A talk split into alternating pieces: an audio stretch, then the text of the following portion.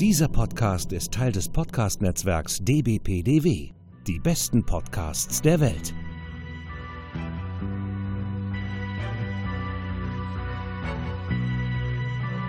Herzlich willkommen bei Jules Verne's Erben. Science Fiction im Wandel der Zeit. Reist mit uns durch verschiedene Epochen, Geschichten, Fantasien, aber immer direkt in Richtung Zukunft. Hallo, wir sind's wieder, Jules Verne's Erben. Ja, ähm, heute gibt's mal keine kleine einleitende Geschichte, aber dafür haben wir einen umso tolleren Gast heute. Deswegen nenne ich ihn auch gleich zuerst. Wir haben den wunderbaren Sebastian, bekannt aus Trek am Dienstag und der für mich sogar noch tolleren Rückspultaste. Hallo.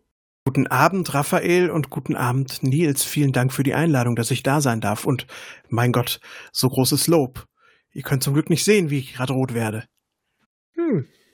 Ja, Lob, wem Lob gehört. Richtig. Also es ist so. Das ist, ist, wer hat das gesagt? Also du hast es dann, glaube ich, selber gesagt. Also du bist ja nun mal, wer du bist. Also das ist ja nicht einfach nur so, ja, hier so ein Raphael oder ein Nils. Nein, das muss man das auch sagen. Und ja, das ist sogar ein sehr, Sebastian, die, ja. Genau. es ist wirklich schön, dass du dir die Zeit nehmen konntest und heute mit uns ein bisschen über ein paar schöne, ja, was eigentlich? Androiden, Helferlein. Ja, wir reden mal wieder Figuren über die Stellung von künstlichen Lebensformen in anderen Science-Fiction-Universen. Und wir haben noch ein bisschen was in der Hinterhand, falls wir die Zeit nicht vollkriegen, aber ich rechne eher mit dem Gegenteil. Wir fangen natürlich mit dem an, was könnte es anders sein bei dem Mann von Trek am Dienstag? Wir besprechen Star Trek. Yay. Ja. Das kenne ich, das kann ich. Schon mal von gehört. Ja, also, flüchtig. Also früher mal kurz in der Kindheit immer geguckt, ja, ja, ja. Und ich mache das jetzt alles aus der Erinnerung jeden Dienstag auch immer. Von wegen, das ist irgendwie, dass ich das nochmal gucke. Der Simon, der denkt auch, naja, okay, der, der muss ja nicht alles wissen. Nee, man muss nur wissen, wo es steht. Aber dann, dafür verkauft ihr das echt gut. Naja, natürlich ist alles, wie gesagt, äh, schön Nebelkerzen werfen, ja, ja. Und ähm, ja, ja, wir kochen ja auch nur mit Wasser. So ist das. Ja, aber jetzt gehen wir ein bisschen weg vom Wasser, sondern gehen mal gleich in die Vollen. Es gibt ja nicht nur die wunderbare Folge, wem gehört Data? Es gibt ja noch so viele Folgen über künstliche Intelligenz oder künstliches Leben in Star Trek. Aber wir wollen trotzdem eigentlich mal mit Data und den anderen Androiden ansetzen. Ich würde sagen, das nehmen wir mal als Startpunkt. Und äh, da wollte ich jetzt euch mal fragen, wie ist euer Eindruck, wie die Welt beziehungsweise wie speziell die Föderation mit Androiden umgeht? Mhm. Sebastian, möchtest du anfangen? Ja, äh, mein Eindruck davon ist, dass die Föderation mit Androiden jeweils so umgeht, wie es die Folge der Woche erfordert. Das liegt natürlich daran, dass Star Trek zur Zeit der 80er und zur Zeit der 90er sehr, sehr stark noch diesem episodenhaften Erzählen verhaftet war. Und so habe ich auch oft den Eindruck, dass Dinge, die in Folge A irgendwie für Androiden mal festgelegt worden. Ja, Data ist eine Lebensform. Ja, Data darf für sich selbst entscheiden. Eine Folge oder besser gesagt eine Androidenfolge später dann schon wieder teilweise vergessen oder nochmal wieder erarbeitet werden müssen. Das liegt aber nicht so sehr am Star Trek Universum als vielmehr an der Art und Weise, wie die Serie gemacht ist. Das der Bezug der einzelnen Folgen aufeinander nicht so stark ist, wie das heutzutage bei Tja, bei Serien ist die mehr einen größeren äh, Schwerpunkt auf innerem Zusammenhalt legen. So habe ich das immer wahrgenommen. Natürlich ergibt das auch untereinander Sinn und man sieht auch in so einem Data eine Progression und er, er hat sich dann auch am Ende Lebewesenrechte mehr als nur ein bisschen erarbeitet, aber es wird doch immer ein bisschen an den Vorzeichen geschraubt. So ist mein Eindruck. Nils, was mhm. sagst du? Ich bin da tatsächlich so ein bisschen hin und her gerissen. Das ist einmal dieser Punkt, wie ich es in meiner Erinnerung habe. Das heißt, wenn ich zurückdenke, wie ich das als, als kleiner Junge oder als angehender Teenager Star Trek gesehen habe oder Raumschiff Enterprise damals noch. Und ähm, ich fand damals Data schon irgendwie cool.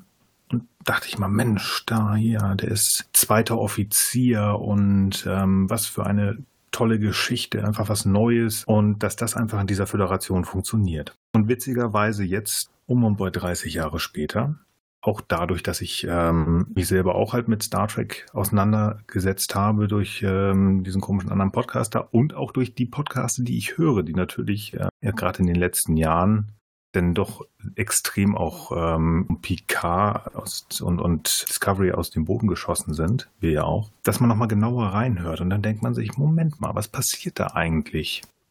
Es ist nämlich so, dass die, Sebastian hat es gerade gesagt, die Folge die Regeln der Föderation dem Androiden oder dem Roboter der Folge so ein bisschen hin. Aber insgesamt habe ich inzwischen das Gefühl, dass, und das ist ja in der na gut, nicht mehr der letzten, denn äh, Lower Decks wird ja noch kommen oder in Teilen kann man es ja auch schon sehen.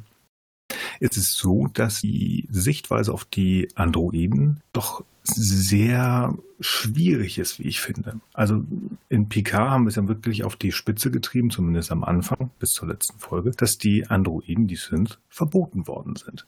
Und wenn man sich das anguckt, dass Data in einer Folge in The Next Generation beweist, beweist, was das ein Lebewesen ist, dass er vielleicht sogar eine Seele hat und dass er darf, also die, die Möglichkeit bekommt, diese zu suchen. Aber ein paar Folgen später, in der Nachkomme oder Datas Nachkomme, wenn er sich seine Tochter Lal baut, dass da schon wieder ein Admiral kommt, ich glaube Heftel heißt er, ja. der dann sagt, so, die nehme ich jetzt mal mit. Und sagt so, wie kann das angehen, dass da nicht mal eine Staffel vergangen ist und da schon wieder. Es ist genau das, was Sebastian sagt, aber es ist immer wieder, dass da einfach, ja, die Föderation Data sagt, ja, ja, aber du bist was anderes. Also das heißt, Data hat es bewiesen, aber jeder andere Android oder Roboter muss es neu beweisen. Und das ist für mich so ein bisschen, eigentlich grundsätzlich, das, das führt sich ja fort. Also ich glaube, in DS9 ist das mit einem Holo, äh, ab DS9 ist das, sind das mehr die Hologramme. Wenn wir da Rick Fontaine, heißt er, glaube ich? Vic. Vic, mhm. Vic Fontaine, genau. Ähm, da ist klar, okay, der kann sich auch weiterentwickeln, aber da geht man, glaube ich, nicht ganz mehr so rein. Wobei ich, äh, das bei mir lange her ist, dass ich DS9 gesehen habe. Bei Voyager ist es ja auch schon so, dass der Doktor sich wirklich seinen Standpunkt als künstliche Intelligenz, die sich weiterentwickelt, erarbeiten muss. Und da auch wirklich so ein bisschen negativ drauf geguckt wird. Also, dass eigentlich durchweg ein Kampf da ist, der eigentlich von Data vor Gericht geführt worden ist. Und das finde ich inzwischen eigentlich ein bisschen traurig, dass man das immer wieder angepackt hat und nicht sagt, okay, den Kampf haben wir gemacht. Dafür ist Picard in seiner typischen Captain-Art und Weise als Anwalt aufgestanden, hat eine fast schon historische Rede geschwungen und es wird immer wieder ausgefunden. Deswegen finde ich es ein bisschen schade, ein bisschen traurig.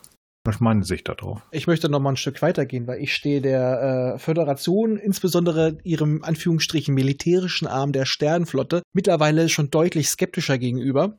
Weil wir, wir sehen ja eigentlich immer nur die Sicht der Sternflotte, aber auch wie sie sich jetzt in diesem Umgang präsentiert, einfach in der Hinsicht, die geben Data in der Reichweite Rechte, wo er ihn nutzt. Also das ist äh, wie quasi das Prestigeobjekt. Allerdings, wenn er quasi mal ihre äh, Kontrolle mehr oder weniger entgleitet, wo er sich selber fortpflanzt, dann haben sie ein Problem damit.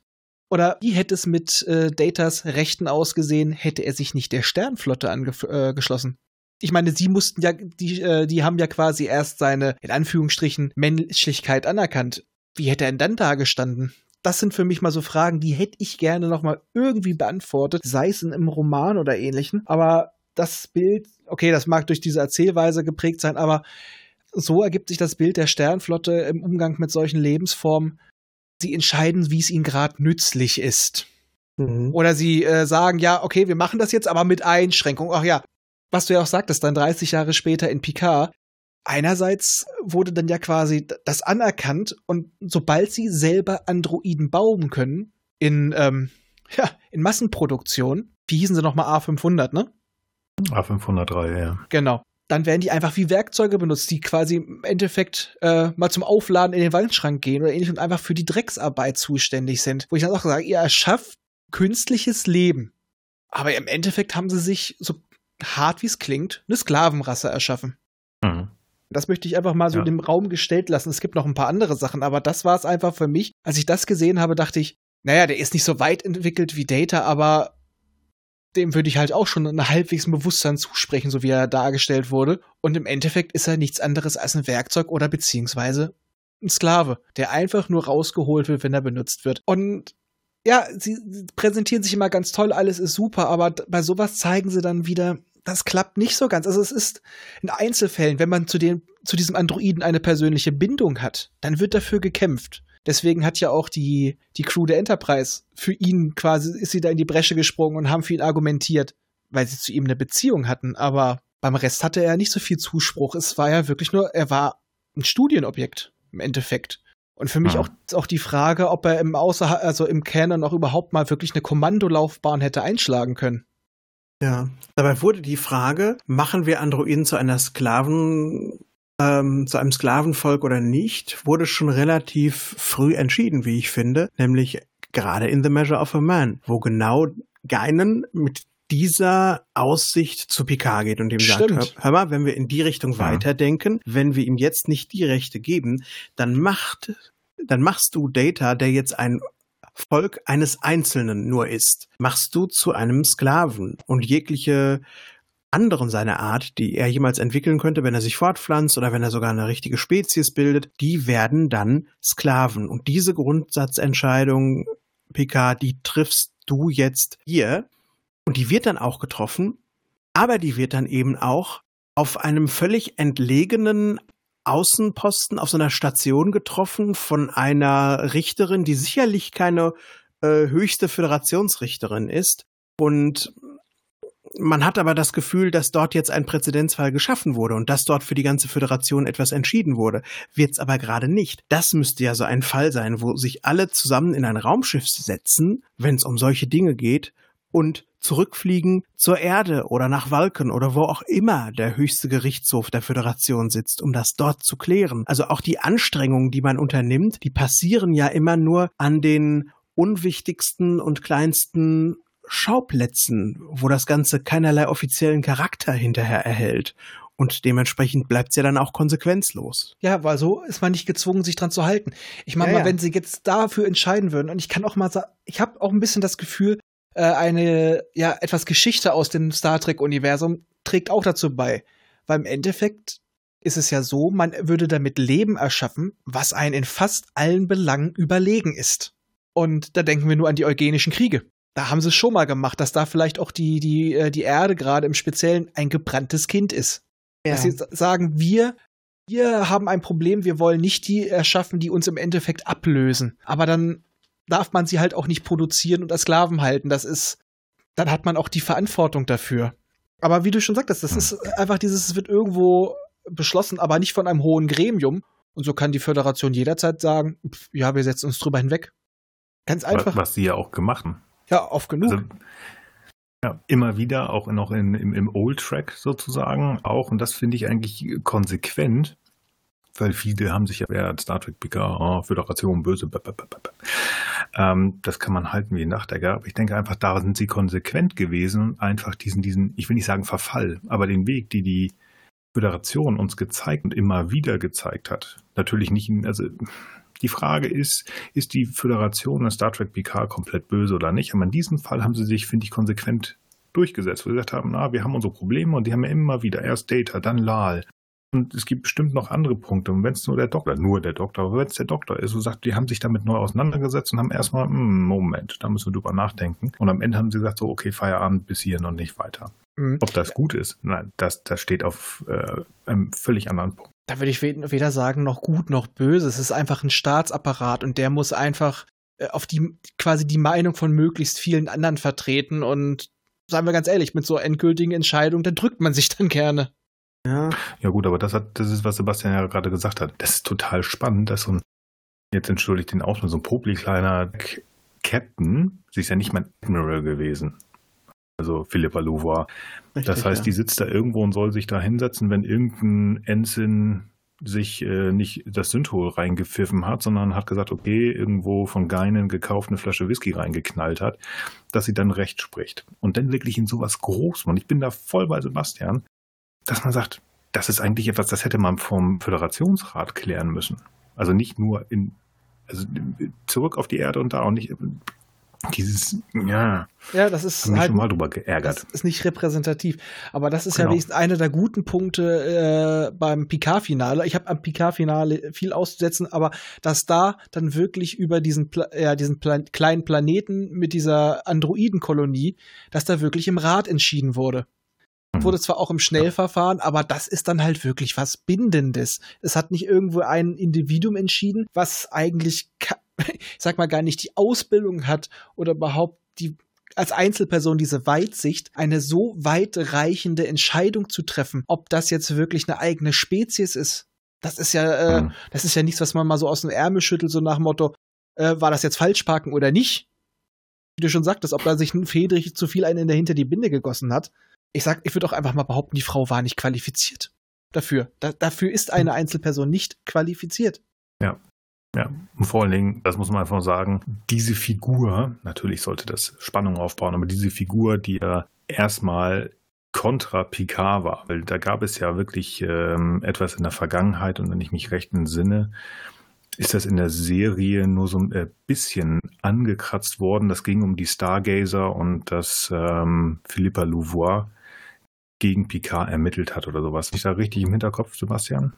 Ja, sie war die gegnerische Staatsanwältin bei der Ermittlung ja. gegen Picard. Mhm. Genau. Ich glaube, das wurde so angekratzt, aber ich habe irgendwo noch rumliegen äh, die autorisierte, in Anführungsstrichen, äh, Biografie von äh, Jean-Luc Picard. Und das ist ganz spannend, weil sich da jemand hingesetzt hat und da so ein bisschen was drumherum geschrieben hat. Ich weiß, das ist B-Kanon, bla bla bla bla. Aber da wurde mir das Bild so ein bisschen klarer, warum die einfach so genervt aufeinander sind oder gerade Picard, weil die wollte ihm wirklich sein Captain wegnehmen. Von wegen hätte er sein Schiff alleine gelassen. Mhm. Und wenn man sich das nochmal dazu nimmt, also jemand, der so eine Verbindung hat der beiden Parteien, weil effektiv, effektiv ist das ja Picard gegen Bruce Maddox angeht, weil Maddox wird Data haben. Data ist in dem Fall erstmal ja nur ein, der, der, der Beschwerdegrund sozusagen. Darum geht es, so traurig das ist. Und sie hätte dann nie recht sprechen dürfen, weil sie ja eigentlich äh, ein nicht besonders gutes ja, Verhältnis zu Data hat. Aber gut. Das ist, okay. ähm, ist, ist eine der besten Folgen, definitiv. Aber man da, wenn man sich das wirklich so genau nochmal überlegt, dann denkt man sich, okay, das hätte eigentlich nicht sein dürfen. Wir wollen, ich will die auch gar nicht kaputt reden. Es ärgert mich. Da möchte ich nur kurz einwerfen, man hätte aber, sie hatte kein Problem mit Data, sie hatte ein Problem mit seinem Verteidiger. Und da hätte man auch mhm. einen anderen Verteidiger dran setzen können. Das meine ich halt. Also von daher, dann wäre dieser mhm. Punkt eigentlich weg.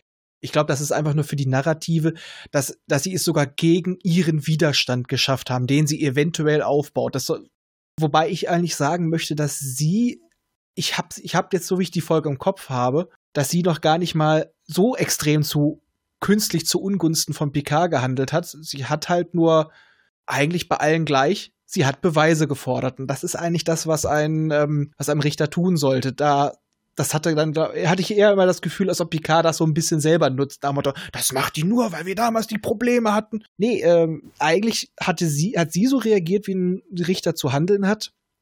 Wenn sie was behaupten, liefern sie mir Beweise. Ja. Sie war ja damals auch keine Richterin, sie war damals die gegnerische Anwältin und Picards Geliebte. Das kommt ja dann auch zwischen den Zeilen Stimmt. raus. Und was dann, was wir dann dort so, glaube ich, erfahren sollen, ist, sie wollte unbedingt gewinnen und in ihrem Ansinnen unbedingt zu gewinnen, hat sie persönliches Wissen genutzt aus eben dieser Liebesbeziehung, die sie mit dem gegnerischen, äh, mit dem Angeklagten halt hatte.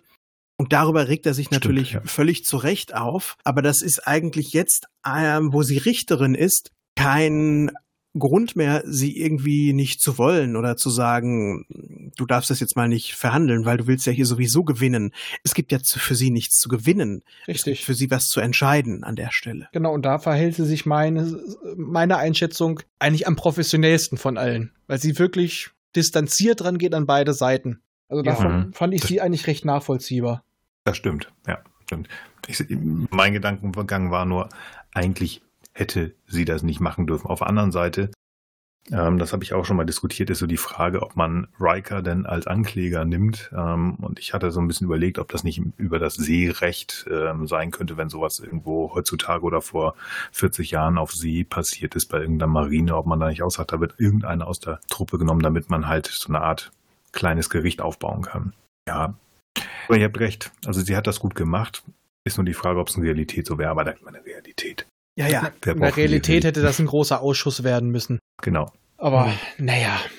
Ich finde es halt so schön, dass du bei dieser Folge so richtig reinzoomen kannst. Und wenn du The Measure of a Man, wem gehört Data, als Folge für sich siehst, ist das von vorne bis hinten ein ganz, ganz rundes Gleichnis auf diese Frage, was ist künstliches Leben und was sind seine Rechte. Du darfst halt nur, ich meine, doch, man darf man natürlich, also jeder darf machen, was er will.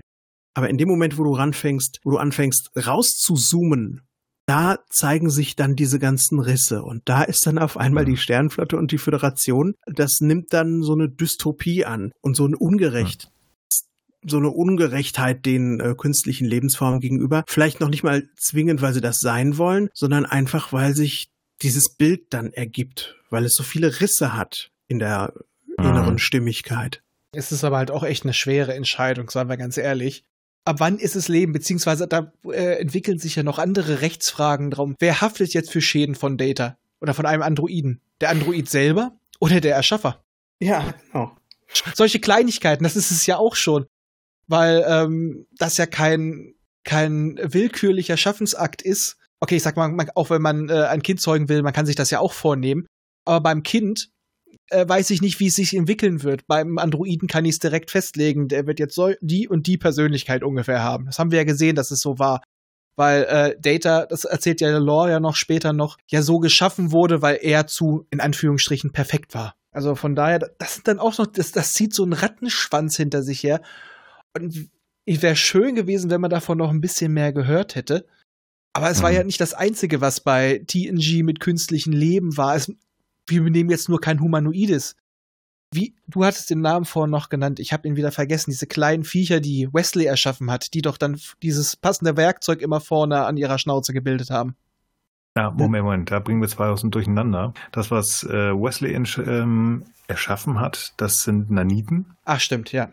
Und das mit, das mit dem passenden ähm, Werkzeug an der Nase, das sind die Exocoms. Das stimmt. Die wurden durch, oh, oh jemand anders gebaut.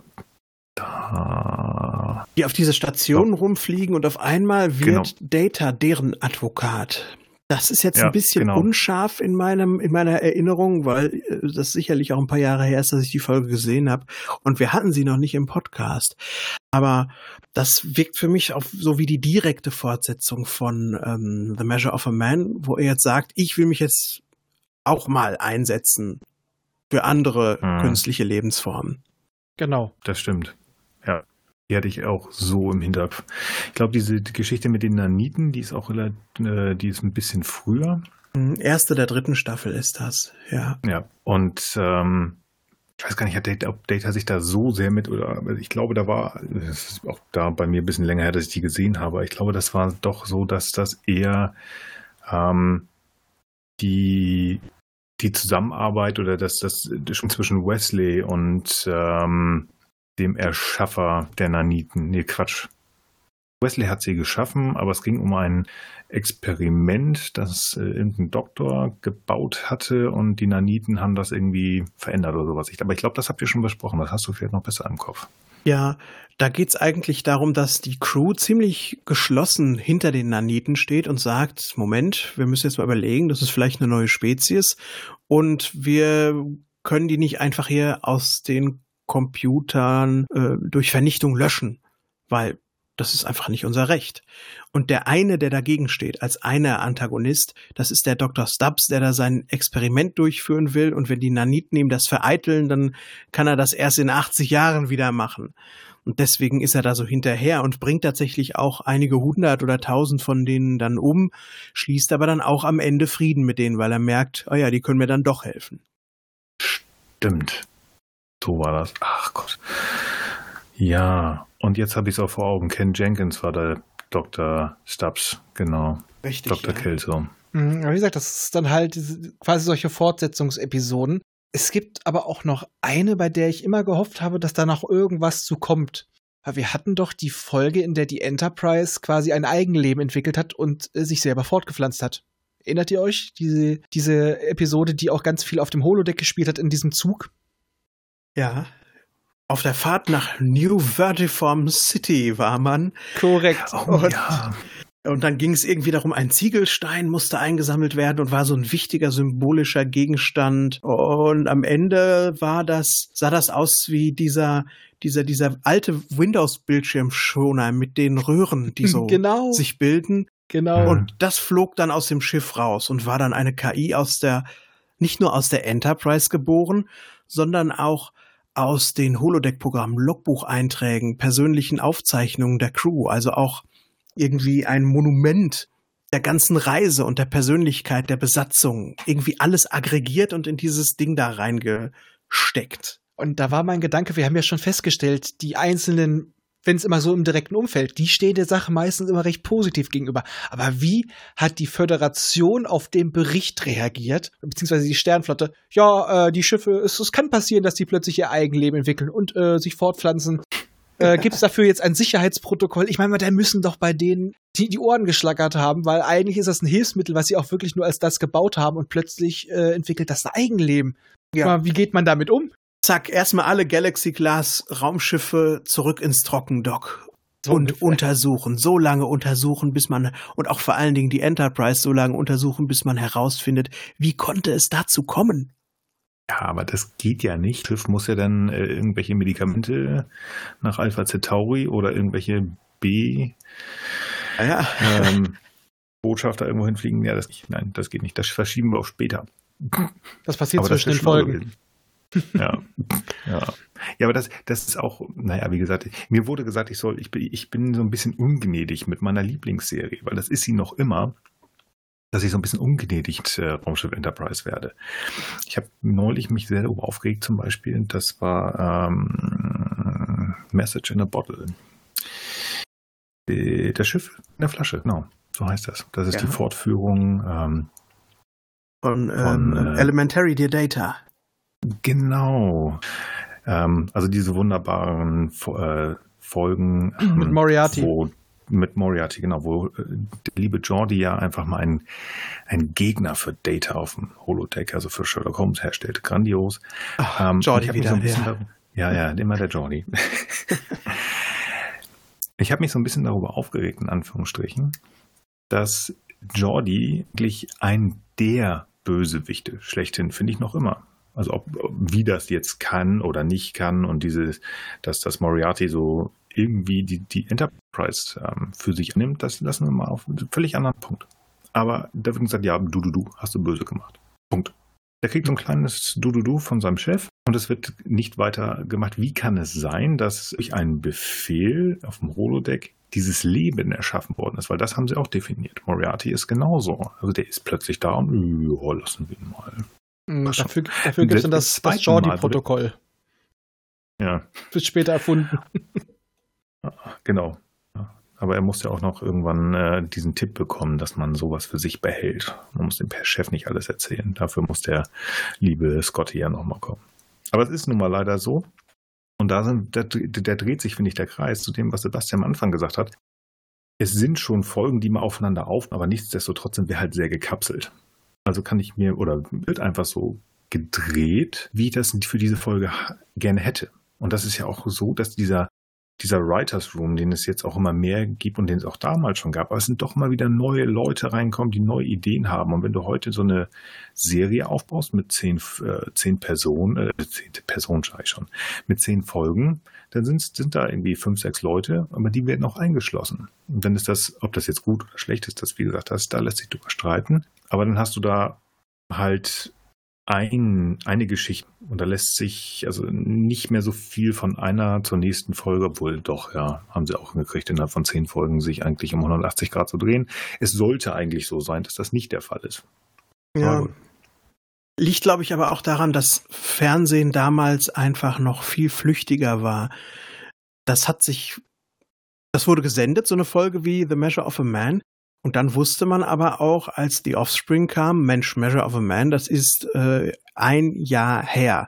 Und nur ein verschwindend geringer Anteil unserer Zuschauer hat das auf VHS aufgenommen, als das ausgestrahlt wurde und hat sich mehrmals angeguckt. Der absolute Großteil unserer Zuschauer, ich möchte mich mal so weit aus dem Fenster rauslehnen und sagen, es sind 95 Prozent, die ähm, haben das zwar gesehen, aber haben auch die ganzen groben Handlungszüge und auch die kleinen Details schon wieder vergessen. Und sie mhm. können es auch nicht, weil es bei Netflix liegt, abrufen. Das ist einfach weg für die. Das hat, das ist zwölf Monate her. Also können wir denen einfach ganz safe eine Geschichte erzählen, die anders ist. Und es macht gerade nichts aus. Ja, es musste, es war ja auch so, damals, es musste ja auch für Neueinsteiger funktionieren. Deswegen ist ja auch schon Schiff, das Schiff in der Flasche Folge eine Folge, die auf eine alte Bezug nimmt. Das war ja schon damals echt äh, ungewöhnlich, würde ich mal fast behaupten. Weil die ja. waren eigentlich alle.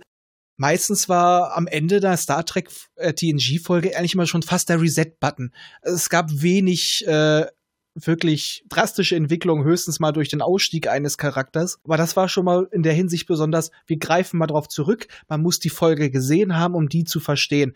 Aber das war ja halt auch erst später, als die schon eine etwas dichtere Fanbase hatten. Ja. Und der Begriff des Reset-Buttons wurde auch erst erfunden, möchte ich so sagen, äh, späte 90er, Anfang 2000er mit der Erfindung des DVD-Staffelbox-Sets und damit der viel besseren Verfügbarkeit der einzelnen Sachen. Ja. Dann hat man mal gesagt, ah ja, guck mal, zwischendurch drehen die einfach auf Null. Äh, wie nennen wir das denn jetzt mal? Äh, das habe ich als frischer, junger Star Trek-Fan, so Anfang bis Mitte der 90er, habe ich das nie gehört. Ich habe das vielleicht manchmal gefühlt, diesen Frust mit den Folgen, mh, hm, weil ich ja doch schon immer sehr, sehr genau darauf geguckt habe, aber das Ding hatte noch keinen Namen. ja. Aber ich sag mal, wir haben, ist es eigentlich, ist es ja wirklich in jeder Star Trek-Serie war das eigentlich auch mal Thema. Es ist eigentlich auch klassisch. Ich meine, allein schon durch Asimov. Äh, jetzt die von, von, von Tass, die, äh, Quatsch, von Toss möchte ich jetzt nicht mit reinnehmen, weil da kommen wir nur darauf wieder, dass Kirk mit dem Computer so lange ähm, diskutiert, bis er sich zerstört oder sich ausschaltet. Ja. Das war damals noch einfach. Ich habe das echt überlegt, ja, bei DS9 gab es Vic Fontaine, den hatten wir, aber es wird auch nicht großartig angesprochen. Da wird nur das Zugeständnis mal wieder im Kleinen, wir lassen sein Programm jetzt 24-7 laufen. Wobei das jetzt interessant wäre, ich bin ja gerade dabei, äh, die achte Staffel von DS9 zu lesen. Ähm, mhm. Ob da noch mal was kommt, weil mal schon Vorgriff auf Voyager, wenn der Doktor ja seine, seine Menschenrechte einklagt, was passiert dann mit Vic? Schalten sie dann einfach vorsichtshalber ab oder kriegt er das mit und darf, äh, fängt damit auch mit an? Das sind so Sachen, da würde ich gerne mal wissen, wie es weitergeht, weil Vic war einfach nur so angeschnitten. Das war einfach nur der, der gute Kumpel, der jetzt plötzlich die ganze Zeit existieren durfte. Und bei dem war es ja auch einfach, der, der wusste, dass er ja ein, ein Hologramm ist. Und dann ist immer die Frage, ist dieses Verhalten dann auch programmiert oder hat er durch das Wissen, dass er ein Programm ist, auch wirklich ein Selbstbewusstsein gehabt? Mhm. Er ich und der Doktor waren die beiden, die wussten, dass sie Programme sind. Beziehungsweise, ja. ja, aber der Doktor hat ja auf jeden Fall später bewiesen, dass er ein eigenes Bewusstsein hat, obwohl man dann auch wieder sagen muss, wo ist da die Grenze? Aber was würdet ihr bei Vic sagen? Ist er einfach nur so programmiert, dass er einfach so der nonchalante Gastgeber ist, der damit ein bisschen spielt, oder hinterfragt er sich auch selber? Ich glaube, Vic hinterfragt sich sehr. Ich glaube, hm. der hinterfragt sich sehr. Es gibt ja diese diese, diese Folge. It's Only a Paper Moon meinst du, ne? It's Only a Paper Moon mhm. mit Nog. Genau. Ja. Wo er dann auch einfach im Laufe der Folge sagt, Menschenskinder, Nog, jetzt bist du hier und ich bin schon eingeschaltet seit sechs Wochen und laufe permanent. Ich gehe ins Bett ich frühstücke, ich äh, laufe durch Las Vegas, ich mache Dinge, die ich noch nie getan habe. Ich habe ein Leben außerhalb von, ich stehe auf der Bühne und singe darum. Ja. Und das ist so kostbar. Genau. Und bei ihm habe ich aber auch das Gefühl, dass ihm aufgrund dieses großen Liebesdienstes, den er dann Nog erwiesen hat, aber auch wie er Kira und Odo quasi äh, geholfen und zusammengebracht hat, dass ihm diese ganzen Rechte ohne jegliche Gerichtsverhandlung einfach so soft eingeräumt werden. Das wird als gegeben hingenommen. Ja, so intern. Wir sind ein äh, Außenposten weit draußen. Äh, solange es wird der Föderation nicht erzählen. Ich glaube, das wird auch nicht großartig im Bericht stehen. Nö. Und von daher, das ist ja auch keine Föderations-Holodeck, äh, das ist ja hier von privat, vom Ferengi. Von daher mhm. kann man das einfach so, so laufen lassen. Und ich dachte mir auch so, wahrscheinlich war Vic wirklich anfangs so programmiert, wie gesagt, dieser tolle Gastgeber. Und wie du schon sagtest, darauf wollte ich ja hinaus, auch auf diese Folge, dass diese paar Wochen, in denen er dauerhaft aktiviert war, dass das wirklich der Knackpunkt war und dass er sich da auch entwickelt hat. Weil Ja, er hatte, wie du schon sagtest, das mit dem Schlafen, einen festen Tagesablauf. Er musste sogar sowas machen wie seine Abrechnung. Ja, aber da möchte ich jetzt auch mal, da würde ich gern wissen, war, wie hieß noch mal Felix, war doch der Programmierer, ne? Mhm. Hat der dafür auch gesorgt, dass der träumt? Das sind so Kleinigkeiten, aber das wäre jetzt mal für mich total interessant. Träumt Vic? Ja. Ich mach mal ja, wieder. Würde ich sagen. Ja, der träumt. Felix hat ja alles, was er hatte und alles, was er jemals mit einem Programm machen wollte, glaube ich, da reingelegt. Sogar den Springteufel, den Jack in a Box hat er da reingebaut Ja. für den Fall, dass es zu langweilig wird. Ne? Und ich glaube, das ist einfach sein ähm, Opus Magnum. Ja, Und ja, Vic träumt. Ja. Wir wissen ja, äh, Data hat ja auch mal dieses Update gekriegt, was er ja quasi sich äh, durch einen Unfall freigeschaltet hat. Aber daher, man kann ja sowas programmieren, dass das auch als Unterroutine, dass das Programm das wirklich nutzt, um die Eindrücke nochmal zu verarbeiten, zu archivieren. Also von daher hätte auch sogar eine nützliche Komponente. Also ich glaube es irgendwo auch. Aber ich bin nicht schön, dass wir uns da so einig sind. Absolut. Ich, ich, ich habe mich jetzt zurückgehalten, weil ich hätte nichts anderes sagen können. Aber ich hätte genau diese Folge genommen. Und ich glaube auch, dass in Vic ganz, ganz viel zusammengekommen ist, was ähm, bekannt war, was Felix reinhaben wollte, aber möglicherweise auch, was er irgendwie über Berichte, ähm, vielleicht auch über Data mit Träumen und ähm, ja. Der wollte einfach alles machen, was geht, alles, was möglich ist. Und ich denke mal, auch Felix ist wahrscheinlich auch nicht ein Programmierer, der direkt für die Sternflotte arbeitet. Würde ich jetzt einfach mal unterstellen, weil sonst dürfte er, glaube ich, solche Sachen nicht bringen. Aber finde ich grandios. Also ich muss auch sagen, Vic ist auch einfach eine unglaublich charmante Figur. Absolut. Ja. Absolut. Dies, und äh, da ist einfach nur diese Folge, also ich meine, nein, der kommt natürlich auch häufiger vor, aber das ist einfach das, ähm, ihr habt es beide schon gesagt, er entwickelt sich an dieser Zeit so extrem. Das ist ja, wobei, da müssen wir dann auch schon wieder überlegen, was passiert, wenn ein Ho- Hologramm zu lange aktiv ist. Jetzt haben wir hier zwei Beispiele, die sich in äh, relativ kurzer Zeit doch sehr, sehr entwickeln und vielleicht sogar noch mehr entwickeln in dem Moment, wenn sie einfach dauerhaft an sind Ja. was passiert, wenn sie das mit mehr machen. Aber gut, da gibt's ja dann die Holokriege und so weiter und ähm, die Aufstände. Da würde ich mich mal kurz einhaken. Aber sind ja auch zwei spezielle Programme. Also erstmal Vic ist ja wirklich darauf ausgelegt, dass er sozial interagieren kann, dass er Feinheiten erkennt. Also wie gesagt, da haben, Mhm. wurde ihm doch unterstellt, das hat er aus unseren Akten gelesen. Nein, nein, er hat einfach die Beobachtungsgabe. Und da kann ich mir vorstellen, wenn sich ein Pro Programm mit solchen Möglichkeiten, mit solchen Freiheiten, mit sowas auch beschäftigt, dann färbt das auch irgendwann ab, glaube ich. Und Ja. der Doktor, naja, er hat nicht die beste Empathie, aber ähm, Na gut, das kommt von seinem Programmierer. Genau, aber er hat eine gewisse Empathie, die braucht er damit. Er muss sich hineinversetzen und das ist halt, das sind beides Programme, die sie, die ganz stark auf eine natürliche Interaktion auf, ausgelegt sind und die sich auch in vielen Punkten entwickeln müssen. Da denke ich mir, dass das wirklich, wenn die so lange laufen, ich sag mal fast zwangsweise passieren muss. Vor allem, wenn sie Kontakt mit anderen Lebewesen haben. Das möchte ich jetzt nicht jedem Hologramm unterstellen. Also den meisten, das sind ja einfach nur Programme, die, ich sag mal ganz böse, auf äh, Frage-Antwort reagieren. Aber die sind ja noch mal eine Spur komplexer. Und das, wir sehen es ja auch noch später bei den ausgemusterten MANs des Typs 1, die ja auch äh, dann in den Minen eingesetzt werden. Mhm. Ja, die laufen auch länger und kriegen auch schon ihre Marotten. Ja. Ja. Aber auch über den Doktor wird ja gesagt, dass er eigentlich nicht dafür gemacht ist, lange zu laufen. Man geht ja immer davon aus, wenn dem echten Doktor eines Sternenschiffes mal was Schlimmes zustößt, dann springt der ein und das dauert dann vielleicht äh, ein paar Stunden oder auch ein paar Wochen und dann bekommt man wieder einen Doktor zugeteilt. Und nach etwas über zwei Jahren kommt ja diese Voyager-Episode The Swarm, wo die B-Handlung ist, dass er an die Grenzen seines Programms stößt und so eine Art Alzheimer entwickelt, einfach weil er zu lange an ist und zu viel aufgenommen hat. Und auch vor allem zu viel an sich selbst gebastelt hat. Und auch zu viel an sich selbst gebastelt hat. Das kommt auch noch hinzu, genau. Und da stößt er, glaube ich, an Grenzen, die bei so einem Wick gar nicht erst einprogrammiert sind. Richtig. Aber wir hatten es ja auch, ähm, die, die nächste, das nächste Stadium, das wissen wir noch aus DS9, sollte ja auch ein Langzeithologramm sein. Und ich denke mal, dass, dass dieses Kurzzeithologramm war vielleicht für ihn auch der Vorteil zur Entwicklung, weil sein Charakter und so weiter, das war wahrscheinlich gar nicht so festgelegt. Also er musste zwar interagieren können, aber da haben sie sich wahrscheinlich keine Gedanken gemacht, mit äh, dem und dem müssen wir festlegen, damit er charmant und so weiter wirkt, sondern pff, es hat zu funktionieren und war dadurch sehr offen gestaltet. Also könnte ich mir vorstellen, dass das auch ein Faktor war. war einfach dadurch nicht festgelegt, weil äh, läuft doch eh nicht länger als eine Woche. Hm. Aber wieder diese Punkte, es ist einfach, bei Vic kann man sagen, es ist schon fast bewusst geschehen und der Holodoc ist halt wieder, wieder der Zufall. Also da kommt mir immer nur dieses äh, Jurassic Park Zitat in dem Sinn, das Leben findet einen Weg. Ja. Die, Fra die Frage ist tatsächlich, ich, ich, ich weiß nicht, ob das wirklich gewollt war, dass er sich so entwickelt.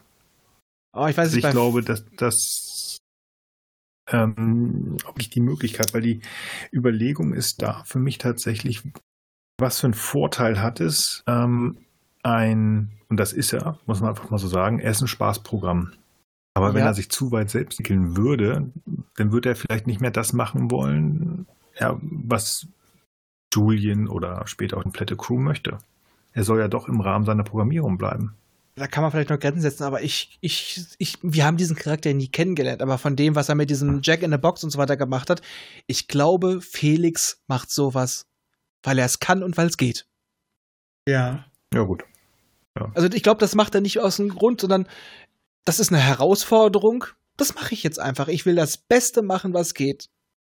Einfach, weil ah, ich es kann. Ja. ja, gut, Grenzen außen. Er erfüllt dann ja auf lange Sicht auch noch eine Funktion, die ähm, auf der äh, Enterprise D Geinen hat, nämlich der bessere Counselor zu sein als der eigentliche Counselor. Und deswegen lässt man ja, ihn dann stimmt. wahrscheinlich auch ein bisschen gewähren. Ja. Das stimmt, ja. Ethische Kompass. Das ist er, genau ja. wie ihn, ja. Und, und einfach auch in der Kriegssituation einfach die Zerstreuung. Das ist einfach die Zerstreuung. Ja. Jemand, der dich davon wegbringen kann. Du bist einfach, du flüchtest im wahrsten Sinne des Wortes aus der Realität und du hast jemanden, der dir einerseits zuhört, äh, so das typische Barkeeper-Phänomen und hm. dich mal für ein, zwei Stunden aus der, aus der Tristesse entführt. Also von daher, er hat auf jeden Fall da auch seine Aufgabe. Und ich, vielleicht ist er auch so programmiert, dass er einfach damit auch glücklich ist. Weil wir haben ja alle gerne eine Aufgabe und wenn wir die gut erfüllen, das macht uns glücklich. Hm. Ja. ja, das stimmt. Ja. Okay, damit bin ich zufrieden. Sehr schön. Dann sind wir auch zufrieden. Genau. Aber beim Holodoc hatten wir wirklich auch diese, diese Entwicklung, dass er, wo er länger aktiv war. Ich glaube, es fing ja damit an, dass er gefordert hat, er möchte die Möglichkeit haben, sich selber auszuschalten, weil man es immer gerne wieder genau. vergisst. Aber das war vielleicht auch gar nicht so schlecht, weil in der Zeit war er aktiv und konnte nachdenken und musste sich in der Zeit mit, äh, mit Problemen beschäftigen. Er musste sich, er musste sich einen Zeitvertreib suchen. Vielleicht war das tatsächlich auch so einer der Punkte, der ihn weitergebracht hat. Beziehungsweise. Ich glaube im Nachhinein. Ich glaube im Nachhinein, wenn ich mich recht entsinne, ist es am Anfang ist es einfach nur, dass er sogar zu Janeway sagte, ja, ähm, ich habe hier alles gemacht, ähm, weil seine Aufgabe ist ja wirklich Notfälle machen. Und wenn der Notfall wieder aus der Tür raus ist, was soll er machen? Es ist nicht seine Aufgabe, irgendwelche kleinen Laborexperimente zu machen. Nee, das aber. Ist, ich glaube, das kam denn im Nachhinein, weil er ja immer mehr die Kontrolle über sich selbst bekommt und dann sind, glaube ich, auch erst diese Hobbys, die er entwickelt hat. Ich glaube, da haben wir aneinander Oder? vorbeigeredet gerade. Weil ja. ich sagte gerade, es ist ja, das ist passiert, er wurde ja einfach mal, einfach mal angelassen und da musste halt auch irgendwas tun. Und ich denke mir, das hat auch schon dazu geführt. Aber es ist auch die Frage, äh, später wird es, hat es eine etwas andere, wird es impliziert, dass er da schon Bewusstsein hat, aber wenn er ausgeschaltet ist, was ist dann? Ist er einfach nur aus? Oder denkt er dann immer noch? Das ist für mich, das ist für mich eigentlich eine ganz wichtige Frage. Weil er kann sich ja später auch selber einschalten. Mhm. Das ist eine spannende Frage, die würde ich wieder zu The Next Generation zurückgehen. Wie kann ein Moriarty sozusagen die Enterprise schon auswendig kennen, in dem Moment, wo er das zweite Mal aktiviert wird? Da ist es beim Doktor genauso. Was macht der da?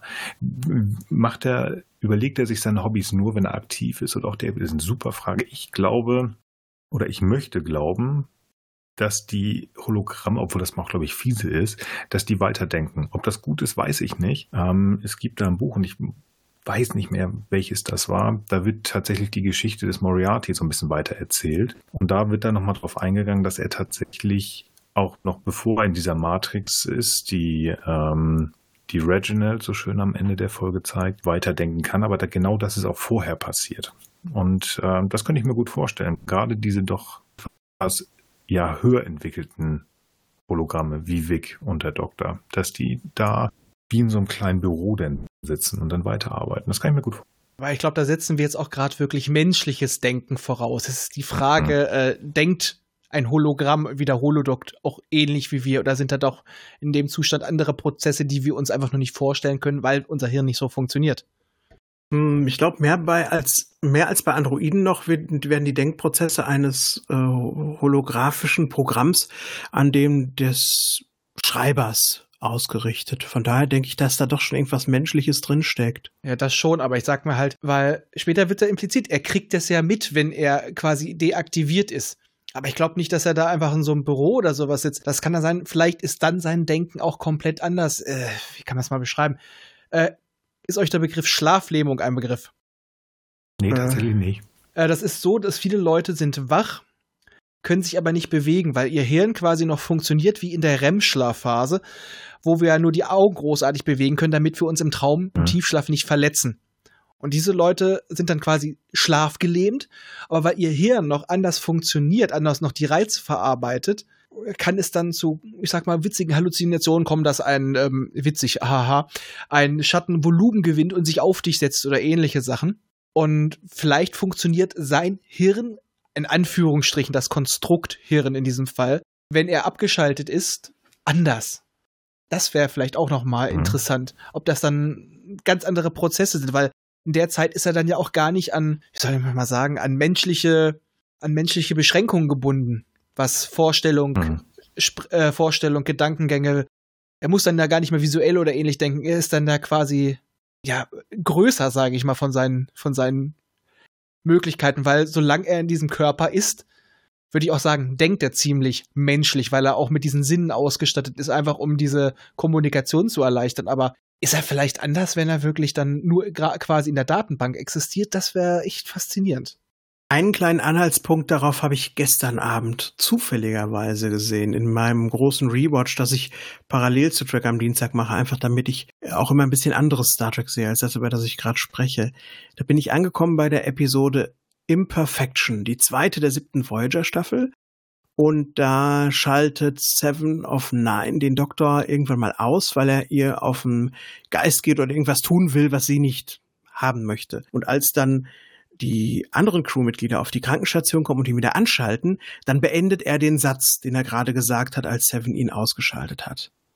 Und das spricht natürlich auch ein bisschen dafür, dass er komplett eingefroren ist dazwischen. Es sei denn, sie hat ihn auf eine so besondere Art und Weise ausgeschaltet, dass er sich selbst nicht einschalten kann und weiter nerven kann. Und das macht das dann mit ihm. Wollte ich ja gerade sagen, weil er hat sich ja vorher auch schon mal selbst irgendwo hingeschaltet. Ja. Da kann ich mir dann eher vorstellen, dass sie nach Motto, damit er nicht wiederkommt, so zumachen, Schlüssel weg. Ja. Hm. Nicht nur Programm zu, sondern Rechner runterfahren. ja? So, äh, äh, Prozess das, abbrechen. Das ist spannend, spannende Frage, weil da sind jetzt ja zwei Sachen tatsächlich konträr. Da wieder beendet er den Satz das muss halt wirklich sein, weil sonst könnte er einfach nicht selber entscheiden, ich schalte mich jetzt an. Weil er kann sich ja nicht nur ausschalten, sondern er kann sich auch wieder anschalten. Normalerweise. Also im Laufe der Folgen, wenn ich mich recht entsinne. Vielleicht ist das auch wieder so, das, was gerade reinpasste, rein vom Schreiben her, oder es klingt halt besser, wenn Seven das umgeschaltet hat. Aber müssen wir ja. einfach nochmal 300 Jahre warten, wirklich fragen. ich finde es aber interessant, tatsächlich. Ja, für mich war aber auch eine der großen Folgen, als er quasi seinen eigenen Erschaffer quasi kurieren wollte und er quasi, das war so richtig so ein Vater-Sohn-Moment und das er eigentlich auch, es ist so unglaublich, kaum nimmt man mit Sebastian auf, hat man das Dreck am Dienstag-Feeling durch Sirenen. Ja, ja, natürlich. ich muss jetzt mal, das ist so ein bisschen off-topic. Sebastian, ist ja. das die Feuerwehr oder ist das ein Rettungswagen? Rettungswagen, ähm, ne? Ja, das kann beides sein, weil ich wohne an ja. der Feuerwache äh, ich wohne an der. Äh, am Ende der Straße, wo die Feuerwache äh, am anderen Ende ist und das ist auch eine, da hinten geht's auch nicht raus, das sind Einbahnstraßen, die kommen immer, wenn was ist, hier vorbei. Und es sind mal die großen Einsatzfahrzeuge von der Feuerwehr, es sind aber auch mal die RTWs. Und mal auch sagen, fünf auf einmal. Ja, ja. Es ist jedes Mal, ist das jetzt die Feuerwehr oder, weil ich bin so weit weg von den deutschen Martinshörnern, aber ich denke mal, ach, das sind bestimmt meine Kollegen. Ach, ich freue mich. Ach, schön, ich habe das live erlebt. Toll. Ja. ja, aber jetzt wieder da zurück. Ähm, das fand ich halt so toll, weil man da gesehen hat, dass er sich wirklich mehr oder weniger Sorgen macht, beziehungsweise eigentlich schon so diese äh, Gefühle wie für einen Vater für Dr. Zimmerman hat. das war für mich auch so eine, eigentlich eine grandiose Folge, vor allem weil er eigentlich, naja, Anführungsstrichen, auf sich selbst getroffen ist, so Vater und Sohn sich sehr ähnlich in vielen Punkten. Es muss knallen. Hm. Fand, fand ich irgendwie eine große Episode oder seine Episode mit den, wo er sich selber Tagträume programmiert hat. Okay, das war ziemlich klamaukig, aber ich fand geil, dass er sich über sowas Gedanken macht. Ich möchte Tagträume haben. Hm. Was mir am Doc tatsächlich am besten gefallen, und ich finde das schön, dass sie das durchgezogen hat, dass er ein so großer Denker ist und sich seiner auch über diese sieben Jahre nicht hundertprozentig bewusst geworden ist. Er weiß, wer er ist und was er ist, aber es ist, ich glaube, er kann sich selber nicht hundertprozentig einordnen. Das endet ja damit, dass er noch immer keinen Namen hat. Ist aber auch eine schwere Entscheidung. Ja, natürlich. Ja, ja. Und ich finde es aber irgendwie auch ganz schön, weil das einfach zeigt, wie menschlich das ist, weil ich habe die Diskussion jetzt gerade hinter mir. Was ist Namensgebung? Würde man sich selber einen Namen geben? Kann man es versuchen, vielleicht irgendwo zu sagen, ja, ich möchte so und so genannt werden, wird sowieso nicht klappen. Und bei uns war es halt, ist die Frage ein Einzel- oder ein Doppelname. Und ich habe auch gesagt, ja, ich bin nicht so der Fan von Doppelnamen, also haben wir uns für einen Namen entschieden. Name ist ja halt auch wieder, der gibt dir auch Identität. Genau, aber wir haben diesen Namen ausgewechselt, äh, ausgewechselt. Wir haben ihn en entschieden. Unsere Tochter heißt jetzt Dornborn. Nein, Sophie ist ja bekannt. Und ähm, sie hat sich nicht entschieden, ach nee, ich möchte vielleicht doch äh, sonst wie anders heißen. Und ich glaube, das ist es, das ihn so menschlich macht, dass er ihm auch nach sieben Jahren dann entschieden ist, obwohl er sich immer mal wieder Namen gegeben hat, sagt er, nee, ich bin damit nicht zufrieden. Ich glaube, das ist sehr menschlich zu sagen, der Name, der mir gegeben ist, den behalte ich auch. Das äh, ist halt der Doktor, das MHN. Ja. Das finde ich eigentlich ganz schön und einen menschlichen Zug von dieser Figur. Und so kann er natürlich auch. Es ist ja auch nachgewiesen, dass Namen es teilweise verändern, wie Menschen auf dich reagieren. Also, ob du jetzt einen hochtrabenden Namen hast, einen relativ einfachen, simplen Namen, einen Allerweltsnamen, es hat tatsächlich einen Effekt. Und gerade so ein Charakter wie der, wie der Doktor, der hat sich ja auch anfangs sehr hochtrabende Namen gegeben. Das hat er dann noch so, Dr. Van Gogh hat er doch, glaube ich, auch mal gehabt, wo er sich über drüber erlegt hat in dieser Einzeitebene oder ähnliches. Und wo man sagt, dass er dann auch vielleicht wieder so sagt, so, oh nein, das ist zu arrogant, so möchte ich auch nicht wirken. Und naja, ich sag mal, früher, vor allem Nachnamen, sind ja auch nur durch deine, durch deine Funktion, durch deinen Beruf entstanden. Also. Hm, und was für den, und was für einen gewissen Time Lord funktioniert, kann auch für äh, dieses Hologramm funktionieren. Natürlich. Vielleicht will es, ja. ja. Deswegen fand ich auch so schön in, in der äh, in Endgame.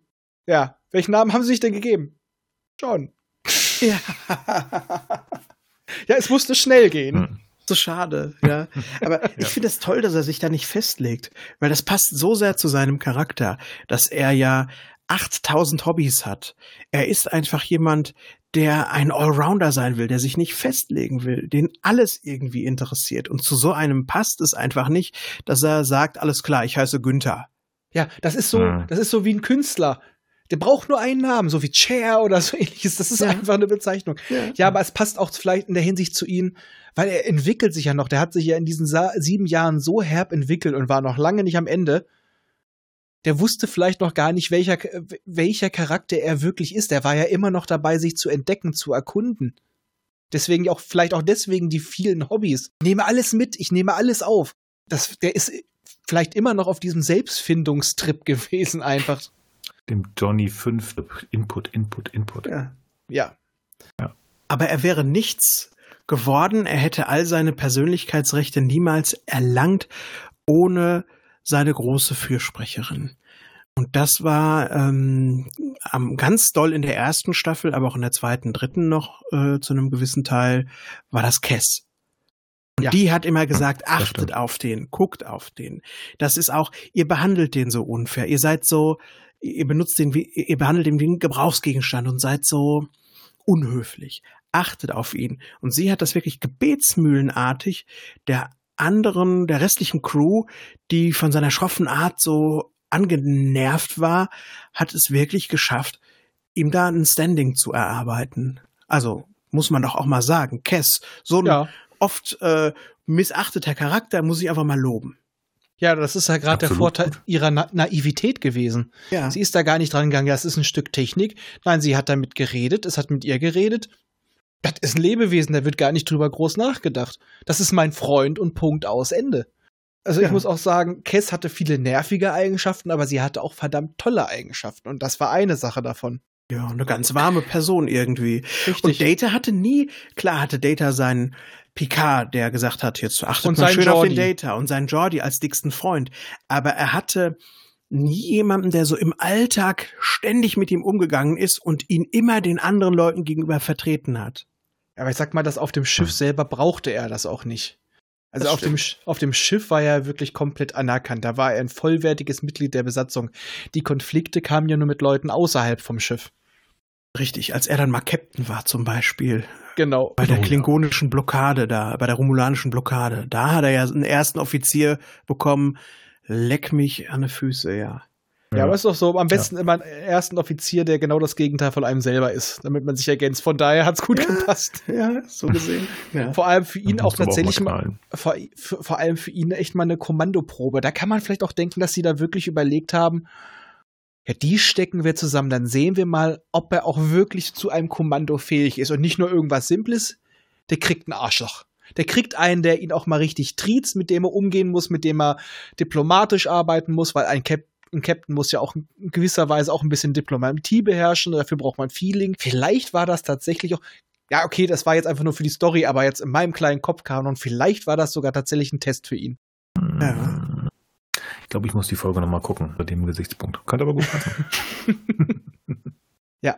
Aber wir hatten in Voyager nicht nur den Holodoc, wir hatten, ähm, das war glaube ich noch relativ zu Anfang, da waren doch diese, naja, in Anführungsstrichen Roboter, einmal in Silber und Gold, die in irgendwelchen komischen Jogginganzügen mit so metallenen Theatermasken rumgelaufen sind, sage ich mal. Du meinst die automatischen Einheiten. Genau. Wo Belana Torres dann doch eine verbesserte Version erschaffen musste, die dann eigenständig sein kann und so weiter, die dann nicht sich ab, die nicht abgeschaltet wird, die frei sein kann, was im Endeffekt dann ja Mhm. Kriegstruiden waren. Wo ich sage, ja, diese Druiden hatten das Recht, es zu fordern und dass es ihnen auch erfüllt wurde, aber dann wurde mit ihnen auch verfahren wie mit einer Rasse, die kriegstreibend ist, die kriegt auf die Mütze. Also von daher äh, fand ich auch eine Folge, aus der man noch ein bisschen mehr hätte machen können, aber so rückblickend habe ich die eigentlich tatsächlich, mag ich die so. Also anfangs habe ich die ungern geguckt, aber unter dem Gesichtspunkt dachte ich so, ja, doch, Mhm. Die haben sich ja ihrer Schöpfer Mhm. entledigt, ein bisschen so wie die Zylonen und äh, haben dann einfach weitergekämpft. Ich mag die Folge, aber äh, hab die jetzt gar nicht so dolle intensiv auf dem Schirm, aber ich mag die, glaube ich, irgendwie, weil die wirkt wie so eine Hommage an 50er Jahre Science Fiction. Allein von der Optik. Allein von der Optik Mhm. und von der Art und Weise, wie sie sich, wie, wie sie sich geben und wie sie sprechen, ist das einfach äh, ein, ein, ein so ein kleines Liebeslied an klassische Roboter-Science-Fiction. Ja. Und das finde ich ziemlich cool sogar eigentlich. Das, da- das kann man mal machen, so eine Woche. Ja, und ich sag mal halt auch, es ist im Endeffekt wieder eine erschaffene Sklavenrasse, die allerdings in diesem Fall einer eigenen Programmierung folgt, ihren Sinn und Zweck im Leben. Und den will man ihnen plötzlich wegnehmen. Ihr werdet jetzt abgeschaltet. Also eigentlich Ja. könnte man aus ihrer Sicht wirklich sagen, ja, ihr hattet jedes Recht, die Leute, die euch abschalten und töten wollten, euer Volk auslöschen, ihr hattet jedes Recht, die auch auszulöschen. Könnte Ja. man so sehen. Wären es Mhm. jetzt keine Roboter gewesen, sondern irgendwelche genmodifizierten Menschen, hätte man das äh, auch gesagt. So, nee, die haben euch das angetan, jetzt, äh, ihr habt jedes Recht, euch frei zu entwickeln. Aber okay, wenn sie dann weiter Krieg führen, na, genau wie mit jeder anderen Rasse, dann gibt's halt auch was auf die Mütze, wenn ihr uns in den Weg kommt. Ja, ist nur fair. Ja. Gleiches Recht für alle. Aber mit dieser Modifikation, da sprichst du was an, da wollte ich vorhin mal ganz kurz drauf, da sind wir irgendwie davon weggekommen. Ähm, Dr. Sung, der zuerst, glaube ich, Lore gebaut hat und dann war der Korrekt. zu menschlich und zu sehr frech wie Dr. Sung auch und dann hat er Data gemacht und dann war der, hat, wurde der dessen irgendwie beraubt. Das ist ja im Prinzip nichts anderes als Eugenik, auch nur am Androiden, oder? Ja, weil äh, Lore wirkte zu natürlich, zu echt. Das hat den Leuten Angst gemacht. Ja, weil Er hat sich ja auch entwickelt. Also Ja. Lore ist ja nicht der erste Sungdoide. Also definitiv wissen wir nochmal von Before, der noch vor ähm, Lore war. Und äh, Before ist tatsächlich auch erst der dritte. Also es gibt noch zwei andere Prototypen, wo irgendwann auch nochmal drüber gesprochen worden ist, aber das kriege ich nicht mehr ganz verortet. Oder Mhm. war es in einem Buch? Auf jeden Fall ist ähm, Before der dritte gewesen. Natürlich, der hat versucht, sich immer besser zu machen. Ja, also äh, ich denke schon, dass das in, in Richtung Eugenik geht, um besser zu gehen. Wobei das Meisterstück ist denn ja weit weg davon, wie ich finde, was äh, so gebaut hat. Aber Das ist ja die Eugen- Mutter von. Genau, genau. Aber Eugenik sage ich auch wieder so, mm, weil im Endeffekt war es ja, man kann es auch wieder anders betrachten, denn Lore war schon festgelegt. Lore war schon komplett fertig, hatte einen festgelegten Charakter, mehr oder weniger. Er hatte zwar ein bisschen Entwicklungsspielraum, aber Data war eine, eine, eine relativ, bis auf ein paar Grundzüge, eher eine, eine weniger beschriebene Leinwand, also schon fast leer. Der durfte sich entwickeln. Ich meine, er hat ja anfangs auch nicht eingesehen, dass er Kleidung tragen musste, weil er ist jetzt quasi Mhm. unzerstörbar. Der hat sich quasi selbst Gedanken gemacht. Lore war, Lore war diese Charme und so weiter einprogrammiert. Data musste sich das alles aneignen. Der musste das lernen. Also im Endeffekt könnte man sagen, ah, Eugenik, aber andererseits wurde Data eher die Möglichkeit gegeben, sich selber zu einem Individuum zu machen. Es, Ja, wurde, okay. zwar, es wurde zwar aus den Gründen gemacht, damit sie weniger Angst vor ihm haben, aber dadurch, dass sie ihn so ein bisschen mehr auf Basic äh, umgestellt haben, hatte er mehr Möglichkeiten, seinen eigenen Weg zu gehen. Also eher das unbeschriebene Blatt. Richtig, wie ein Kind. Mhm. Er war eher ein, ein kleines Kind und Law, ja, Law war schon der Teenager, den, den sie erschaffen haben. Und Data war zwar körperlich erwachsen, aber er war mehr oder weniger noch Kind, das auch mit einer kindlichen Logik reingegangen ist. Natürlich mit einer höheren Intelligenz, aber ja, wieso, wieso soll ich Kleidung tragen? Das ist Mhm. unnötig. Und alles für sich selbst entdecken musste. Ich sag mal, das ist ja auch das Schöne, was ich an Data mag. Data ist so unendlich neugierig. Das finde ich Mhm. äh, ein ganz wichtiger Punkt. Also etwas, was Lore nicht hat, also jeweils nie zeigt. Aber Data ist, Data kann sich, äh, Data fasziniert alles. Der kann sich eigentlich jegliches Wissen irgendwo, könnte er sich förmlich runterladen. Aber nein, er will es erfahren. Er will es entdecken. Und das ist für mich so ein ganz großer Punkt bei ihm, der für mich auch dafür sorgt, dass ich sage von Anfang an, Data ist selber Leben. Auf Ja. Siliziumbasis, aber es ist, er ist neugierig, er will es, es reicht ihm nicht einfach nur die Information zu haben, er will das, er will es spüren, er will es erleben, er will daran teilhaben. Und daher eigentlich das, was so viele Menschen später verlieren, dieses einfach noch konsumieren, nein, er will entdecken. Er hat das, was wir alle gern hätten, manchmal noch die, die Neugier eines Kindes und manchmal, naja, nicht die Begeisterung eines Kindes in der Form, aber äh, die Leidenschaft. Also ich finde sogar, wenn er sich an etwas verbeißt mit seinen Hobbys, er ist leidenschaftlich da drin, auch wenn es immer heißt, er hat keine Gefühle, aber das habt ihr auch bei Trek am Dienstag schon Mhm. gesagt, der hat definitiv schon eine gewisse Emotionalität, auch ohne seinen Chip. Ja, genau. Das ist so.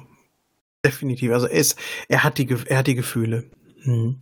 Und das sagen ja auch mittlerweile die anderen Charaktere sogar, da wo wir jetzt angekommen sind. Die sagen immer, ja, ja, er erzählte mir, er hätte keine Gefühle. Von wegen.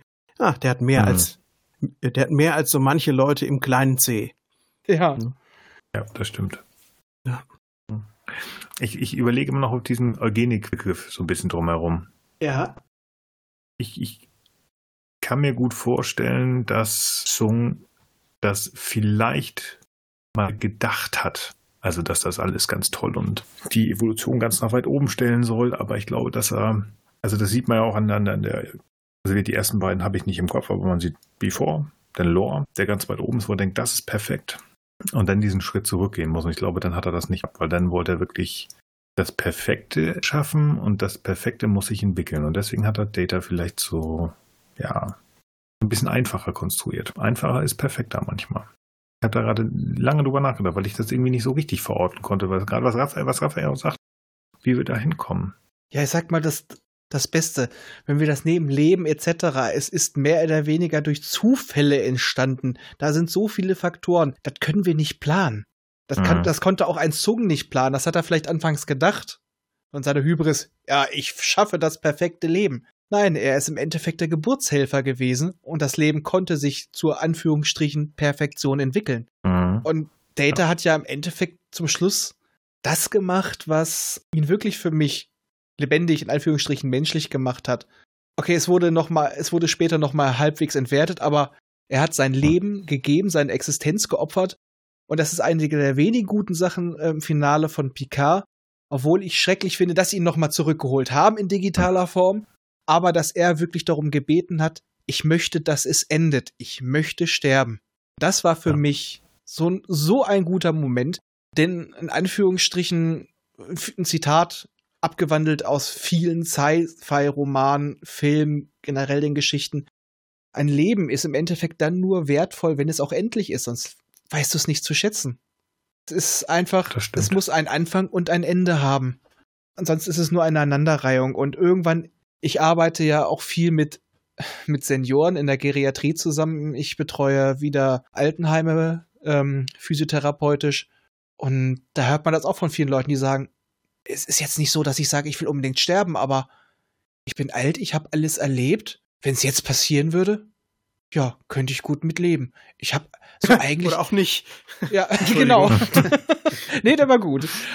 Dass da viele ab einem gewissen Alter diese Abgeklärtheit haben, sagen, dass, dass sie auch sagen, irgendwann muss es auch einfach vorbei sein. Und das nicht mit, mit Frust, mit Trauer, sondern so ganz abgeklärt. Irgendwann muss auch einfach mal alles vorbei sein. Hm. Und das war das für stimmt. mich, als ich das äh, bei ihm gehört habe, dachte ich mir so, ja, das ist jetzt wirklich der finale Punkt und nicht, weil er es gemacht hat, um sich zu opfern für jemand anders, für einen Freund, sondern dass er es wirklich aus reinem Egoismus gesagt hat, das tue ich jetzt für mich, das möchte ich, denn ich möchte sterben, weil ist das diese Existenz, sie ist nur einsam, sie bringt mich nicht weiter, mein Leben war zu Ende, ich möchte sterben. Diese mhm. komplett seine, seine, Entschuldigung, seine erste wirklich egoistische Tat. Und das finde ich klasse. Ja. Aber dann ist es ja das, was, was dann kommen wir doch da wieder so ein bisschen, was ich ja gerade schon gesagt habe. Dann hat meines Erachtens Sung ja doch eigentlich einen perfekten Androiden hergestellt, indem er seine Frau oder Ex-Frau kopiert hat. Indem ja. er Juliana Taylor hergestellt hat, die ja nun alt hat und auch irgendwann gestorben sein wird, war. Kör körperlich sehe ich das auch so aber im Endeffekt hat er kein Leben erschaffen, er hat einfach nur etwas kopiert. Es ist nichts Eigenständiges, es ist einfach nur eine Kopie seiner Frau. Sie hat ja na, das ist aber eine krasse Kopie an. Hm. Ja, aber trotzdem ist es für mich was anderes, ob du jetzt einfach okay. eine Kopie von etwas machst und nachbildest oder etwas, das die Freiheit hat, sich selbst zu entwickeln. Weil sie war im Endeffekt äh, festgelegt. Er hat sie ja so programmiert wie seine Frau, weil er, er konnte nicht ohne sie. Hm das, das Meisterstück war halt ja. auch, warum sie so agieren konnte, weil sie es ja selber nicht wusste. Aber ich werte, obwohl sie handwerklich und vom Körper her Meisterwerk ist, denke ich mir, ist Data das größere Meisterwerk, weil der hat sich wirklich selber entwickelt. Der ist was Eigenständiges. Da gab es nicht die Vorlage in der Form, abgesehen vom Äußeren da könnte man auch fast sagen, hat er es vielleicht sogar geschafft, einfach ihr Hirn zu übertragen, die Hirnwellenmuster oder sonst was, oder hat er es einfach äh, über so, so Psychotests dann da übertragen? Man weiß es nicht. Aber da waren die Verhaltensweisen, waren ja schon vorprogrammiert. Die funktioniert mhm. nach Anführungsstrichen festen Parametern, nur dass sie selber nicht weiß. Aber Data, und Data hat halt auch ja. die Möglichkeit, sich selber zu hinterfragen. Und bei Data gehe ich das auch stimmt, ein bisschen ja. davon aus, dass er so aussieht, natürlich einfach wieder für die Geschichtenerzählung, aber einfach auch immer zu zeigen, das ist ein Android. Also ich denke auch, er hätte schon bei Data ihn optisch so erschaffen können. Es ist einfach nur so, ja, diese leicht grün-gelbliche Haut, die Augen ein bisschen hervorheben und der Rest der Look, die Gestaltung, die Haare, ja, das liegt nur daran, dass äh, Data keinen Geschmack hat. Entschuldigung. Ich glaube eher, dass das ähm, sein Papa war, der keinen äh, Anführungsstrichen Geschmack hat, weil seine Jungs sehen ja alle so aus. Ja, das gibt's ja öfter. Dann ich meine so vom Look her. Also wir erinnern uns alle, als Data sich hat ein Bart stehen lassen. Oh Gott, ja. Ja. Aha, ja, ja. Das war die Folge, in der der äh, Dingenskirchen hier, sag schon, wer ist der? Ira Graves, genau das mit Data getan hat oder versucht hat, was dann Song mit seiner Juliana Taylor irgendwie vielleicht gemacht hat, nämlich äh, den einen Menschen als Androiden weiterleben lassen. Durch Download in dem mhm. Fall. Genau. Stimmt. Genau. Ja. Aber das eine Sache, die wir eigentlich bei allen Sachen jetzt bisher noch rausgelassen haben, die Liebesbeziehung. Also bei Data wissen wir ja, dass er auf jeden Fall eine sexuelle und auch leicht emotionale Beziehung hatte zu Tascha. Mhm. Aber die Schwärmerei von äh, vom Holodoc für, äh, für Seven of Nine, der er sich ja in der Hinsicht verbunden gefühlt hat, weil naja, sie war ja im Endeffekt auch fremd und musste sich auch quasi erst an das Menschliche gewöhnen und ihre Menschlichkeit entdecken. Das fand ich irgendwie, irgendwie immer ganz charmant bei ihm. Ich weiß nicht, also das fand ich auch, äh, weil bei Data wurde es ja nur ein, zweimal kurz angesprochen, einmal auch für die Beweisführung. Aber dass er da halt auch diese Reich, diese Bandbreite hatte, der Holodoc, das fand ich eigentlich auch ganz klasse, dass ihm zugestanden wurde, auch äh, Verliebtheit zu empfinden. Und das, obwohl das nie annähernd programmiert wurde. Hm. Der hat ja auch hm. so nichts anbrennen lassen. Es gab ja auch mehrere andere Gelegenheiten, wo er dann genau. Ja. tätig wurde. ja, stimmt. Später gab es ja doch so ein paar Tätigkeiten, auch als er auf diesem Planeten war, wo der sich doch so schnell gedreht hat, also die, wo die Zeit schnell abgelaufen ist, da hat er ja mehr oder weniger eine Familie gegründet. So. Ja. Ja. War wahrscheinlich nicht genetisch, aber er dürfte wahrscheinlich gebimselt haben. Also, und er war ja auch teilweise, ja doch, stimmt paar Folgen wird es ja auch so ein bisschen sein Casanova-Tum angedeutet. Stimmt. Auch als er Sänger werden will, ähm, da ist er ja in großer, weiß ich nicht, Zuversicht, dass diese Frau da äh, was mit ihm anfangen will, bevor er dann feststellt, sie will ihn ja nur für seine Stimme. hm. Ja, es ist zwar ein dover Gag, aber ich finde es sehr schön, als sie doch auf der Prometheus sind, als er doch rübergeschickt wird und das spätere MAN aber sagt, ja, ich unterhalte sogar sexuelle Beziehungen. Sie können das? Ja, ich habe mir selbst einige Updates hinzugefügt. Die will ich auch. Ja. Es ist zwar eine absolut eine Klamauk-Szene, aber dass er sich wirklich das selber quasi zugestanden hat. Ich finde es irgendwie klasse, dass er wirklich daran arbeitet, sich immer mehr weiterzuentwickeln, von sich aus. Das, das wollte ich sagen. Also er experimentiert da ja auch mit. Er hat auch, ich glaube, das ist aber in, in, einer der mittleren Staffeln tatsächlich schon, wo er sich ja auf dem Holodeck auch eine eigene Familie komplett Stimmt. erschafft. Ja, natürlich. Ähm, vorher war auch schon mal so Techtelmechtel oder auch, ich glaube, das ist sogar sehr, sehr früh, wo er ja Beowulf ähm, oder wo Beowulf nachgespielt wird, äh, nachempfunden wird, ähm, wo er auch mit, ich habe die oh, ich habe die Figur nicht, also mit der Heldin sozusagen ah, ja. auch interagiert. Ja, genau. Da merkt man auch schon so ganz, ganz, ganz leichte Bande, da ist irgendwas. Ob das jetzt nun wirklich Robert Picardo selber ist, der glaube ich auch nichts anbrennen hat lassen in jungen Jahren. Aber es geht ja immer weiter. Und das finde ich eigentlich ganz schön, dass es, ähm, was Raphael gerade sagte, er hat sich da langsam, aber auch stetig weiterentwickelt. Und ich finde das total schön. Das passt ja. auch zu dieser Figur. Genau, die haben sich Zeit dafür gelassen. Es war nicht so ad hoc, ja. sondern immer so ein bisschen. Es hat sich auch, ich würde, ich, ich wage zu unter, sogar zu unterstellen, dass sie das gar nicht so geplant hatten, sondern dass das sich einfach ergeben hat. Dass das, zunächst das, nicht, zunächst nicht, aber ich denke spätestens, ja. also mein Empfinden spätestens ab, ab Staffel 4 ist ja, dass das ja eine One-Man, nein, falsch, Two-Woman- und One-Man-Show wurde, diese mhm, ganze ja. Serie. Und zwar, wir haben den Captain, wir haben den X-Borg und wir haben den Doktor.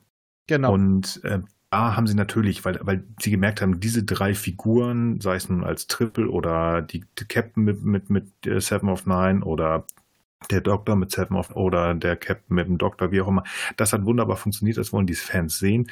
Da haben sie sich natürlich darauf gestürzt, um das einfach auszuschlachten. Und gerade um Seven of Nine leider zu viel. Aber ähm, bei den ersten drei Staffeln, da gebe ich dir recht, da war das so ein bisschen, ja, es hat einfach funktioniert und dann behalten wir es drin. Ja, genau. Es hat, es hat einfach funktioniert. Es hat einfach mit dem Charakter gepasst. Der ließ sich leicht so schreiben. Der hatte damit seine Motivation. Also ich denke halt auch, ja, danach garantiert, weil die haben auch gemerkt, der Doktor zieht. Der Doktor war ja eigentlich, wie so viele, bei denen es dann so später war, gar nicht als so ein großer Charakter geplant. Als Publikumsliebling war ja eigentlich Nilix angedacht, der nicht so gezündet hat, auch wenn Ethan Phillips rausgeholt hat, was ging. Aber äh, super Schauspieler, super ja, Schauspieler. Ich sag ja auch, er hat viel rausgeholt, aber mehr war aus der Rolle nicht rauszuholen. Star obwohl Trek, er auch Jar Jar Binks. Ja, obwohl der auch seine Momente hat. Ich sage nur, dass mit ja. dem mit dem Leben nach dem Tod, wo er dann oh ja, tatsächlich stimmt. mal stirbt und danach feststellen muss, da ist nichts, es ist nur es ist nur nichts da. Das war eine tolle Folge für ihn. Da konnte Die man ein bisschen mehr zeigen. Grandios. Ja. Ja, das stimmt. Helix macht generell, ich habe ja gerade viel Voyager, was ich gucke, so parallel zum anderen Rewatch. Helix macht generell, finde ich, jede Szene, in der er mitspielt, oder Ethan Phillips macht jede Szene, in der er mitspielt, einfach zu einer besseren Szene. Ganz egal, was passiert. Ja, sein Charakter durfte sich auch entwickeln. Anfangs war er einfach nur lächerlich, aber Ich sag mal so, nachdem er sich von Kess lösen durfte, wurde er, wurde seine Rolle auch interessanter. Ja. Ich, Ja. ja. stimmt, weil sie mir den Raum gegeben haben. Ich fand grundsätzlich, viele sagen mal Kess und doof und ich, ich glaube, dass die Figur eine wirklich tolle Figur oder noch bessere Figur hätte sein können, aber es war mit Biegen und Brechen, wir müssen jetzt hier zwei Außerirdische auf das Schiff bringen. Wir müssen was Neues machen. Die, gehören, die gehören nicht zur Crew. Das musste rein und dann ist leider Cass auf, auf, der, auf der Strecke geblieben. Und ähm, ich glaube, das Problem war, dass sie diese beiden Figuren zu sehr auf Krampf miteinander verbunden haben. Ja. Und deswegen hat das nicht so funktioniert. Aber Cass hätte sich, glaube ich, eh weiter emanzipiert, weil kurz bevor sie ja austritt und ausgewechselt wird gegen Seven of Nine, da sieht man schon, sie hat, also erstmal erstmal mit ihrem Psi-Potenzial, aber da verhält sie sich auch anders. Sie sagt sich immer mehr von Nilix los, weil ich sag mal, das ist das Äquivalent einer Jugendschwärmerei und sie wird langsam erwachsen. Mhm. Ihren- Sie wird, wird ja nur ein paar Jahre alt. Und ich denke auch, sie hätte noch eine tolle Charakterentwicklung gehabt, weil das wird ja alles so ein bisschen angedeutet. Aber es ging ja damals darum, wer geht jetzt für Seven of Nine? Und eigentlich war ja wohl Harry Kim geplant, aber der Schauspieler wurde zu einem der 50 schönsten Amerikaner gewählt und deswegen ist er drin geblieben, der Fähnrich ehrenhalber. Ja. Der nie was zu sagen hat. Und ich sage mal, Cass wäre die tausendmal interessantere Figur gewesen, weil Ja. Kim blieb einfach Kim und total langweilig Leider. weil, schon das will ich nur sagen, weil bei Cass hätte ich gern gesehen, weil die, dieser Weg von dem naiven Kind zu einer äh, emanzipierten F Frau, das hätte ich gerne noch zu Ende gesehen. Wäre bestimmt toll geworden. So. Bin ich bei dir. Ja. Bin ich bei dir. Rick Kim, also Gary Wong ist bestimmt total knorke Typ, aber ja, sie haben ihn einfach verhungern lassen da hinter seiner Konsole. Ja, die wussten mit der Rolle Also nichts das ist- anzufangen. Ja, genau. Also er hat ja auch mal seine Momente bekommen, alles gut, aber ich meine, das will schon was heißen, dass sein Best Buddy, der liebe Tom, als Verbrecher auf die Voyager kommt, dann zum Lieutenant gemacht wird, degradiert wird und dann wieder befördert wird. Herr Blatt Fähnrich. Ja, ja. Also er, er soll Hm. mal jemand von der Marine gefragt haben, naja, also wenn du jetzt äh, als Fähnrich angefangen hast, wo wärst du in sieben Jahren? Naja, also eigenes Kommando wäre schon drin. Ja. Deprimierend. richtig. Ja. Aber jetzt noch einmal ganz kurz zurück, weil wir hatten ja auch so die äh, Measure of a Man Light, als es dann bei ihm darum ging, durch sein Hobby, als er ja seine Holoromane geschrieben hat und als sie schon auf dem Weg zur Erde waren und regelmäßig Kontakt hatten, ja, wurde sein Roman trotz noch nicht Freigabe, weil er Sachen ändern wo wollte, wurde ja veröffentlicht. Und dann ging ja die Frage los, hat er jetzt auch Rechte? Und da weiß ich nicht mehr, ich bin mir nicht sicher, es ist zu lange her, dass ich die Folge gesehen habe. Wurde da auch die, äh, wurde da auch Measure of a Man angesprochen? Wurde das auch ins Feld geführt? Das weiß ich nicht mehr. Ich weiß nur, dass es sich so anfühlte in meiner Erinnerung wie Measure of a Man Light. Ja. Hm, ja. Weil ich, ich meine nämlich, das wurde nicht angeführt. Und da dachte ich auch so, ist ein bisschen verschenkt, weil eigentlich wäre das doch der Präzedenzfall. Ja, ja. auf jeden Fall. Das kommt bei mir im Rewatch bestimmt irgendwann ein paar Wochen dran. Dann könnte ich da jetzt mehr zu sagen. Genau. Aber ich weiß es nicht mehr. Aber es ist halt auch so, ähm, in diesem Fall ist es ja, Data war was Externes. Der Doktor ist ja ein Produkt der Sternflotte, also weswegen sie ja tatsächlich in Anführungsstrichen ähm, Besitzansprüche anmelden könnten auf sein, all seine Publikationen, weil sie ihn ja programmiert haben, beziehungsweise der Zimmerman. Das ist dann Jo. auch wieder, das wäre dann wieder die auch wieder Frage. Und es macht wieder ein einzelner Richter, wo ich dann auch wieder sage, was wir ja vorhin hatten. Da hätte man was Großes ansetzen können, aber da hätte eine Folge nicht gereicht. Ich denke nur gerade, also auch da wieder, wa- wa- warum ist da ein Jurist, der da was entscheidet, wenn da nicht irgendwie eigentlich mal sowas wie das Daystorm-Institut irgendwie als wichtige Instanz, was künstliche Intelligenz ist, irgendwie Entscheidungen treffen müsste? Da Weiß man sage ich aber ganz ehrlich, wenn das Daystrom-Institut, die hätten gesagt, nein, ist nicht, wir wollen ihn erforschen. Ja. Die sind dazu befangen. Da muss Hm, jemand, da muss jemand ran, der da äh, komplett unbefangen rangeht eigentlich. Ja, okay. Auch, auch da wieder, ja, okay. Oder am besten mehrere recht. Leute, ja. Da Ja, muss die Ethikkommission ran. Ja. Genau. Ja. Ich, es gibt ja auch Hologramme zweiter Klasse oder auch nicht. Ich bin mir gar nicht so sicher. Ich war neulich total entsetzt, als diese Folge kam, wo sich die Voyager Crew umtreibt in einem irischen Dorf namens Fairhaven. Und dann passt der äh, oder besser gesagt, dann gefällt unserem Captain, der Captain Janeway, gefällt der Kneipenbesitzer ziemlich gut, aber er ist ein bisschen zu klein und nicht intellektuell genug und auch Gott, oh Gott, er hat eine Ehefrau. und sie schreibt ihn Ja. dann daraufhin um und sagt ihn, ich hätte ihn gern so und so und so. Und dann im Verlaufe der Folge ist der Clou nicht das, was ich beim Rewatch erwartet habe tatsächlich. Das heißt, das ist aber nicht ethisch, wenn du einem, einer künstlichen Lebensform Sachen andichtest, die irgendwie neu sind, wenn du darin rumfuschst, sondern der Clou ist eher, dass sie am Ende da so steht und sagt, ja, jetzt habe ich es mir ja irgendwie selbst verdorben mit dem Programm. Das macht man ja nicht. Man kann das ja auch im echten Leben nicht machen, dass man Sachen verändert. Und deswegen sollte ich auch das im Programm nicht mehr tun. Aber nicht eben, weil es im echten Leben falsch wäre, sondern weil man sich damit den Spaß verdirbt. Mhm. Es ist einfach nur. Aber da ist auch die Frage, sind diese Hologramme auch wirklich in der Hinsicht lebendig oder simulieren sie das nur? Weil für mich ist dann der Punkt, der die anderen immer, also die, wie du es jetzt sagtest, Ho- Hologramme erster Klasse davon abhebt, dass diese sich selbst reflektieren können.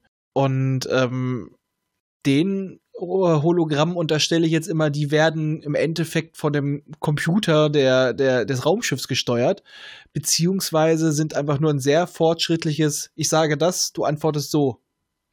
Also, ob denen traue ich diese Reflexion nicht, äh, nicht zu. Die haben kein Selbstbewusstsein in der Form. Von daher ähm, ist es schwer zu sagen, ob die Simulation, aber wirklich nur äh, vom Effekt her Simulation einer Lebensform auch schon wirklich eine Lebensform ist. Weil das, was Data und auch den Doktor ja zu für mich lebendig macht, ist ja nicht das, was nach außen präsentiert wird, sondern was in ihrem Innern geschieht.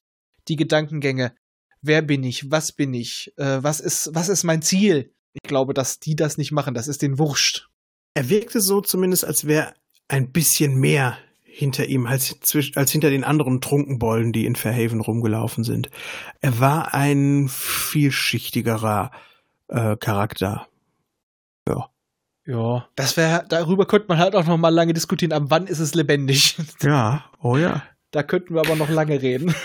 Ich glaube Ja, tatsächlich, dass mit dem A und B ähm, Hologramm und dann nochmal die sogar noch höherwertigeren, würde ich sagen. Die Bs, das sind irgendwelche Statisten, die im London des Sherlock Holmes rumlaufen.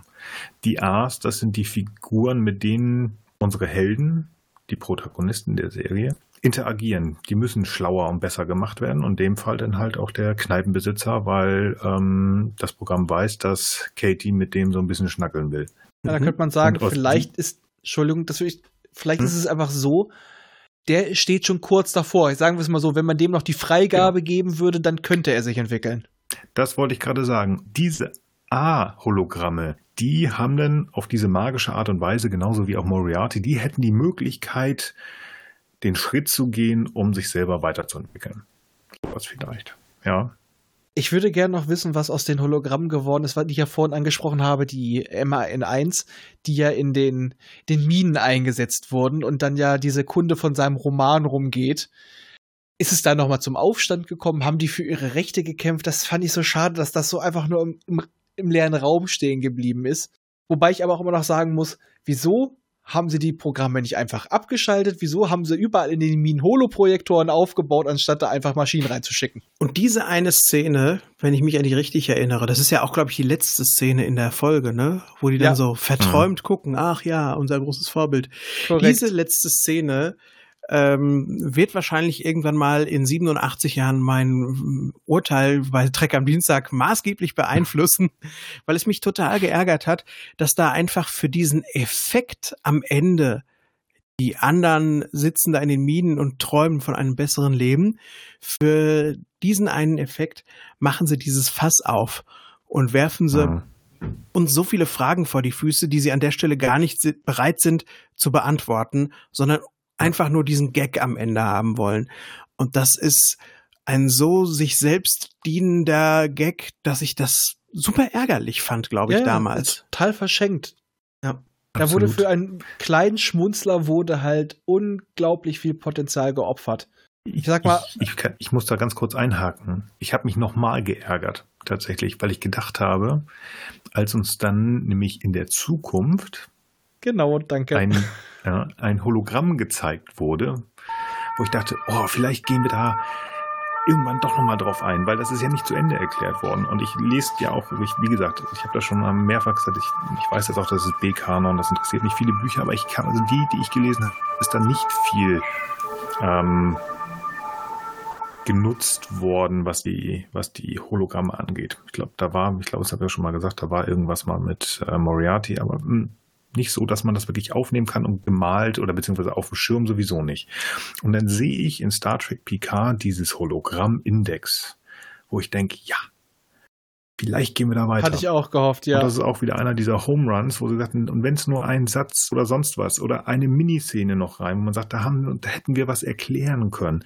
Da hätten wir einfach was in den 90er Jahren einfach liegen geblieben ist, hätten wir nutzen können und sie haben es auch da leider nicht gemacht. Sehr schade. Ja. Und deswegen kann ich das gut verstehen, dass du da böse warst und auch wieder böse sein wirst, aber das ähm, naja, ist mir, dann, ich habe da dran gedacht, als ich es gesehen habe, denn Anfang des Jahres dachte ich, und sie haben es wieder einfach liegen lassen. Sehr schade, weil das ist ein super Thema. Da hätte man eine ganze Serie draus machen können, schon fast. Was passiert auch mit den, mit den Hologrammen? Gerade der Doktor, also ist eine so geile Figur. Ja, da haben andere Leute tatsächlich ganze Serien draus gemacht. Hm. Denn das sie stimmt. sind, äh, es gibt viele Kopien und sie haben einen Plan. Hätte man ja auch über diese äh, ja. Typen da in den Minen sagen können. Ja, es gibt auch, es ja. gibt auch Leute, die haben daraus ganze Bücher und Universen erschaffen. Ich sag nur Asimov. Ja, ja, ja. Zu dem wir auch irgendwie noch ein paar Mal zurückkehren werden. Ja. Oh. Ja. Ich hoffe, dass diese komische eine Serie da zeitig kommt, sonst muss ich mein Abo verlängern.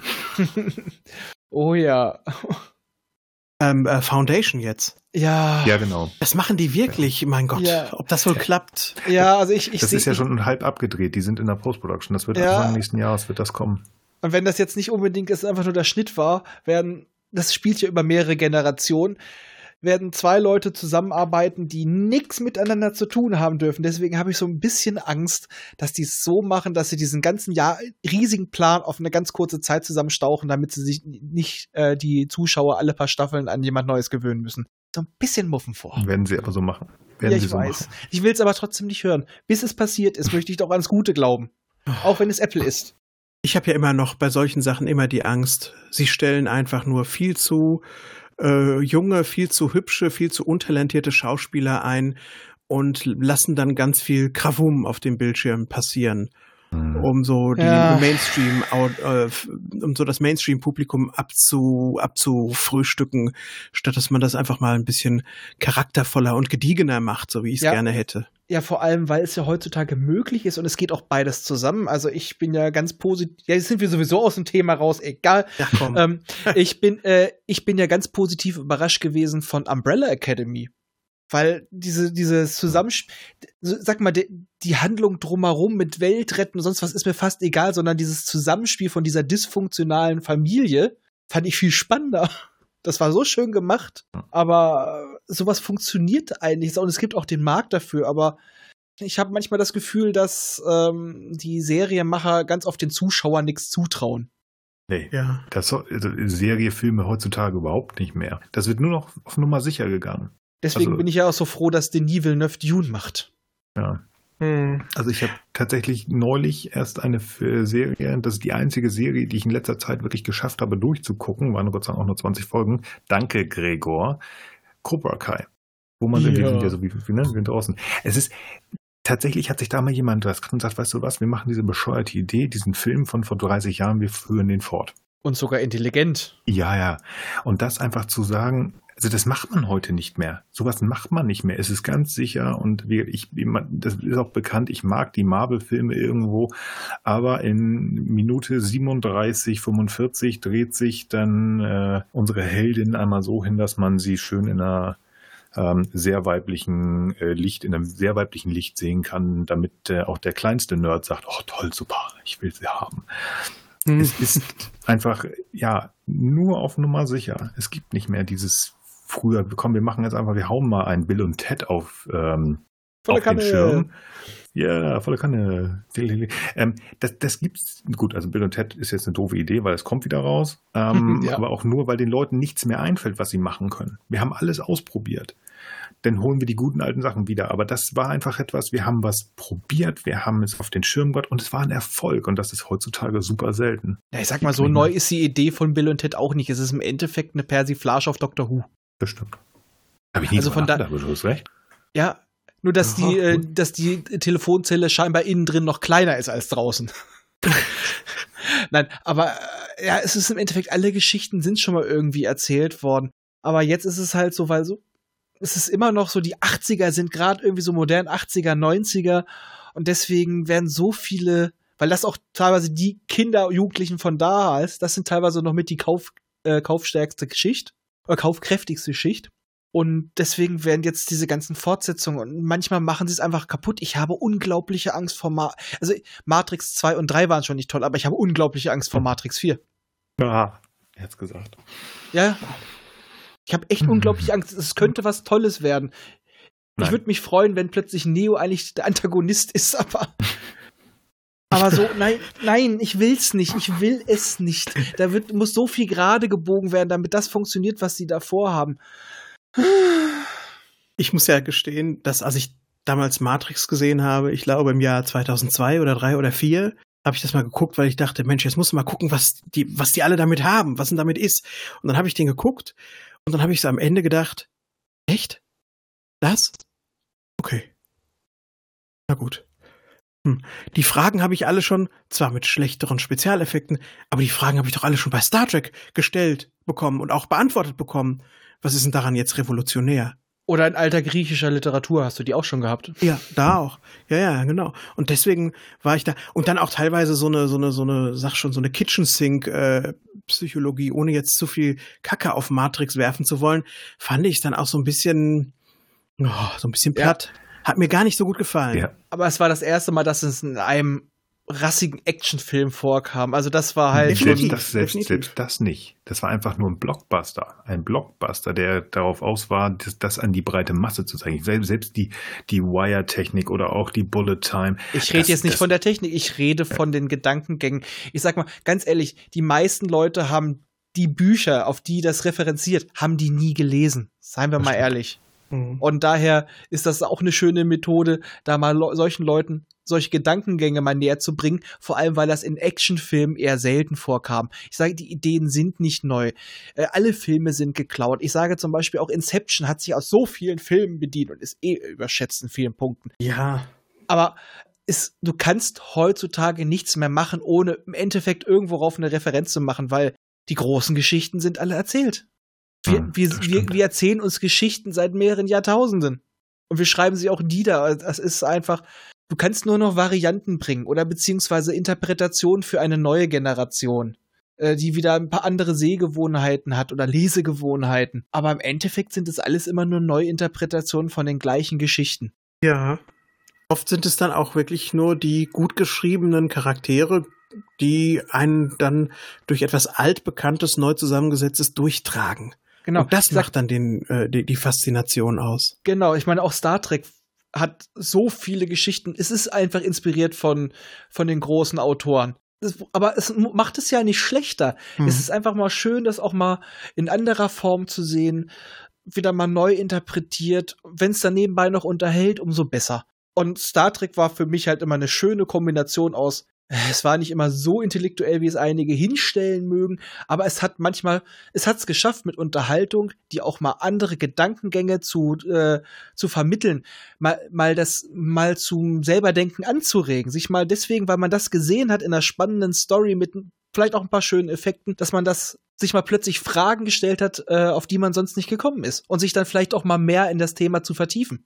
Ja. Und das ist für mich auch so eine Aufgabe der Science Fiction, dass du damit sogar noch mehr als Fantasy oder ähnliches, es schaffen kannst, auch mal ähm, große Fragen, schwierige Gedankengänge, Ideen einfach mal zu pflanzen und dich zum Nachdenken zu bringen, ohne dass du es merkst. Kurzum, dir wird Wissen vermittelt äh, hinterrücks. Einfach so wie die Pille ins Stück Käse stecken und dem Hund in die Schnauze schieben. Mhm. Das geht ja zurück dann auf die. Uridee von Roddenberry. Hat ja. sich dann ja später ausdiversifiziert, wie ich, äh, was bei Deep Space Nine, klar, da gab es auch noch die große ähm, überbordende Botschaft, die natürlich auch sehr teuer ist. So eine Botschaft, muss man sich mal erstmal überlegen, was das alles kostet. Aber es ging dann auch viel einfach in Richtung Charaktere, Seifenoper. Und das meine ich jetzt nicht ja. despektierlich, sondern einfach eine extrem gut geschriebene und gut gespielte Seifenoper. Genau, es, es ist ja auch da immer mit Charakteren, die mal wirklich an die Grenze gebracht werden. Wie gesagt, wir hatten es ja eben schon Only a Paper Moon mit dem Trauma von Norg ja. oder In a Pale Moonlight. Eine der größten Folgen für mich. Etwas, wenn jemand, wenn ich jemanden ähm, Deep Space Nine nahebringen möchte, der das nicht kennt und damit keinen Bezug hat, dann ist das eine der Folgen, die ich zeige, weil das das einfach zeigt, wozu diese diese Star, dieses Star Trek Genre, wozu das fähig ist. Ja.